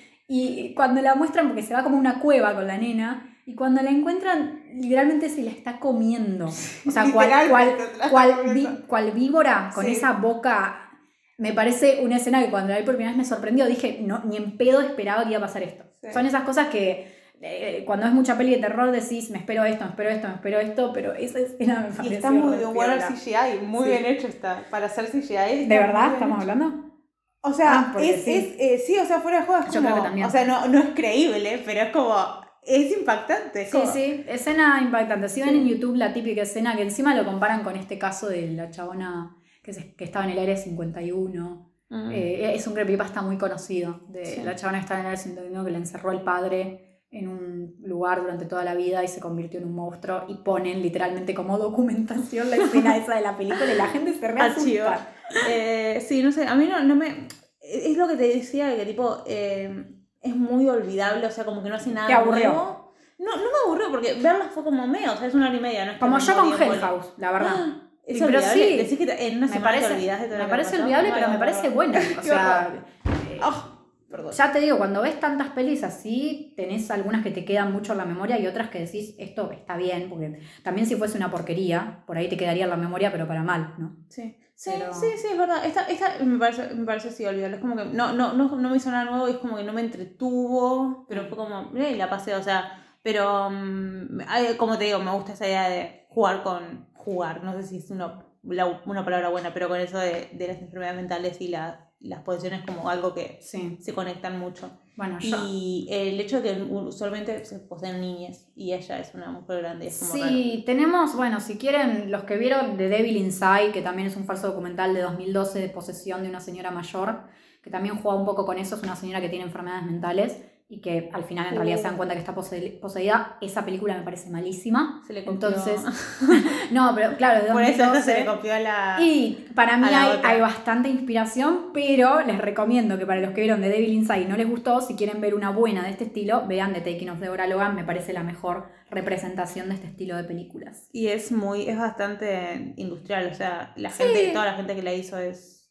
tipo, tiene como una historia de haber hecho Sí, películas, es como, eh, en ese caso, en ese lado es como eso que decíamos de que hay muchas veces que, como Cloverfield, o sea, si la hacían de la forma más clásica iban a gastar muchísima plata, pero gastaron muchísima plata igual, o sea, y para hacer phone footage, gastar tanta plata es como, Sí. podrías haber hecho algo mejor. O sea, imagínate los de Blair Witch siendo Blair Witch si hubiesen tenido toda esta plata. Igual yo creo que ahí está.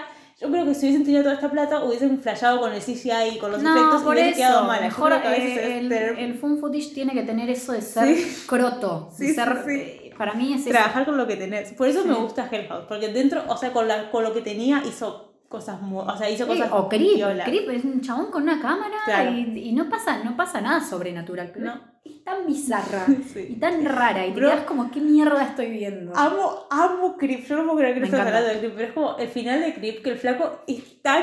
Tipo, el flaco es tan incrédulo Sí. que se queda de espaldas al puto Sí, eso, camino. eso ya pasa. Eso pasa. A ver, eso decimos, ¿no? ¿Por qué no hablamos de Creep? Porque es más conocida. Claro. Eh, yo estaba a punto de meter Creep, pero como ella metió Be My Cat y tiene ese estilo, dije, Sí. hablemos de esa. Y Creep la debe haber visto la mayoría de la gente y si no la vieron, recomendadísima. Esa, esa, pero- honestamente, todas las que hablamos ahora, creo que Creep es la más recomendada. Sí, sí, bueno, eh, sí, para mí Lady Mungo también, pero Bueno, sí, obvio, Pero, pero me refiero a que, tipo, si vos no, si no te gusta el fan footage, es bastante eh, sí, accesible. y si no te gusta el terror incluso, es como, es una película que todo el mundo puede disfrutar. Sí. Ah, bueno, y, y para cerrar, digo, hablando de viejas turbias, si quieren viejos turbios, películas de viejos turbios, Ya. vean La Visita.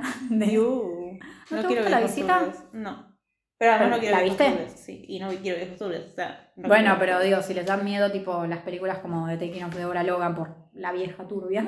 Qué triste decir viejos igual. Sí, perdón, bueno, Perdón. se entiende, Pero, con cariño. pero si quieren ver mujeres grandes, maduras y hermosas, turbias, miren No. American Horror Story que Jessica Lange se lleva la Uh, puta pero serie Jessica es el Lange amor de mi vida. el amor de la vida de todo el mundo. No, pero bueno, yo quería recomendar La Visita porque me gusta. Es revisarla igual porque es una peli de Shyamalan, tiene como ese estilo medio que decís, es joda, o sea, la mitad de la película. Y sí, la pero, pero es buena, es buena. Yo me acuerdo que cuando la vi me gustó mucho. Y después hay una que se llama eh, Nada que ver con todo lo que tú vienes hablando, pero parece que también es interesante como poner estas comparaciones de cosas que no tienen nada que ver. Una que se llama La Conspiración. No me acuerdo del director, no me acuerdo del año, así que voy a decir todo. Lo dejamos en la caja de comentarios. Acá tengo más. Está en Twitter, eh, Sí. y es como, es- lo que me gusta de esa película es que, tipo, literalmente es, es como un, un grupo de, de documentalistas que, mi perra caminando por ahí, un grupo de documentalistas que, eh, o son dos, son dos, eh, que se encuentran con, tipo, con este tipo que es alto conspiranoico y se pone muy turbia y está muy buena, o sea, es como completamente diferente a todo lo que vas a ver de falso documental y es como necesario. Eso es lo que tiene el falso documental y el metraje encontrado. Te da para hacer un montón Sí. de cosas. Sí, Eh, sí. No, No es un solamente es terror como tal, es un estilo, un recurso y está buenísimo. ¿Está más asociado al terror? Sí. Hay más peli de ese lado, sí. Pero después tenés Proyecto X. Claro, en el Proyecto X. Bueno, también eh, todo esto lo mencionamos, pero quiero recomendar Trollhunter, aunque no la vi, pero pasa que si yo no la recomiendo, mi papá me mata. Entonces, nada, debo recomendarla. Eh, no la vi, odienme, porque supuestamente es como también de lo mejor que hay dentro del metraje encontrado. Eh, no llegué a verla, pero voy a verla pronto y, y nada, también eh, para mencionarla, mencionar Noroi, que a mí me gustó mucho en ese momento, es un documental, falso documental, eh, con partes de metraje encontrado japonés, eh, sobrenatural, que me parece muy bueno. Si bien es un poco pesado porque es un, dura dos horas y diez para un falso documental, es rarísimo. Eh, y bueno, y ya que estamos, salieron hace poquito la nueva de VHS. Oh, que ah, VHS no recomiendo como- VHS, qué asco. Recomiendo VHS 2, me parece que está interesante que dentro de Metraje Encontrado tenemos an- antología, que es algo que no nombramos, y VHS 2, vos no la viste, viste la 1 que Y va no, a salir, no es y buena. va a salir una actividad paranormal también, que estamos ahí Sí. como preguntándonos. Y ahora salió. VHS eh, 94, VH 94 creo, y no la pude ver todavía, pero dicen que también está piola, está como a la altura de la 2, eh, si bien la 3 es malísima y la 1 no me gusta mucho, pero también... eh, Eh, también recordarles, eh, como ya dijimos, que el jueves sale el capítulo con Mati Matcha sobre Elfenlight, así que eh, nada, vayan a su canal a verlo. Igual vamos a poder ponerlo abajo síganlos. en la descripción y probablemente en Instagram les recordemos. Y la próxima letra es la G de Ore. Seguimos acá con nuestro, en nuestro tren de Sí, sí, nunca gatitos, ¿viste? Sí, Siempre sí. gore. Gatito. Eh, no, Era- encima, de- eh, viene bien el de podcast este que va a salir el jueves de Mati Claro. Matcha Denver Lion porque es un representante del gore en el anime Total. y después sale gore a la otra semana nuestro, así que... ¡Wow! ¡Qué nivel! Qué ¿Viste? Súper conectadas. Eh, así que nada, eso. Em, espero que les haya gustado. Esperamos sí que les haya gustado los que siguen acá. Nos tenemos que promocionar más, así que nada, síganos en Instagram. Sí. Horrible, la chava en la Valen me mira como, no, ¿qué has hecho? Pero sí, nos tenemos que promocionar más. Síganos en Instagram, estamos como a nadie le importa.podcast y después en todas las otras redes eh, para escuchar, digo, Sí. estamos como a nadie le importa. Eh, Ay, nos hicimos un Letterboxd, que eso a nadie le importa. Sí, Fin. también. Tengo que, ay, tengo que, tengo que arreglarlo todavía, pero Sí. ya vamos a ver. Ay, si nos buscan en YouTube y ponen a nadie le importa, les va a aparecer un montón de videos nada que ver. Así que para que nos encuentren, ponen a nadie le importa podcast o el ABC de a nadie le importa, que es la sección que estamos haciendo ahora, y aparece. Sí, em, y espero que les haya gustado, espero que miren Phone Footage, porque yo sé que, sé que el Phone Footage puede ser, es difícil tipo encontrar una película buena, pero yo les prometo que estas que hablamos, menos las que eligió no No, no, no, no, no, no, no, te lo permito. Anda a la crítica, anda a IMB, no sé poronga, y son buenas. O sea, eso, comenten, comenten. ¿Team Val o Team Valen con las películas que elegimos? Eh, todo. Steam Valley. No. Eh, pero bueno, sí, em, espero que, o sea, fuera joda como hay que darle más. eh, o sea, es como, ¿para qué mirar phone footage de industria cuando puedes mirar phone footage amateur que posta el, el, el bueno? Sí, gente que tiene la oportunidad con ese tipo de, con el recurso del falso documental y del phone footage, tiene la oportunidad de poder Sí. hacer cosas con un presupuesto que no sea tanto y, y pegarla como fue Creep o, o Be My Cat, que más, más desconocida todavía. Sí, denle cariño a mi Michael. Sí, denle cariño a Be My Cat, porque se lo merece, es la más, de todas, la más Sí, eh, la menos conocida. independiente. sí, sí, sí. Eh, bueno, nada, eso. Seguimos hablando, vamos a seguir para siempre. Así que chao, gracias. Nos vemos. Bye.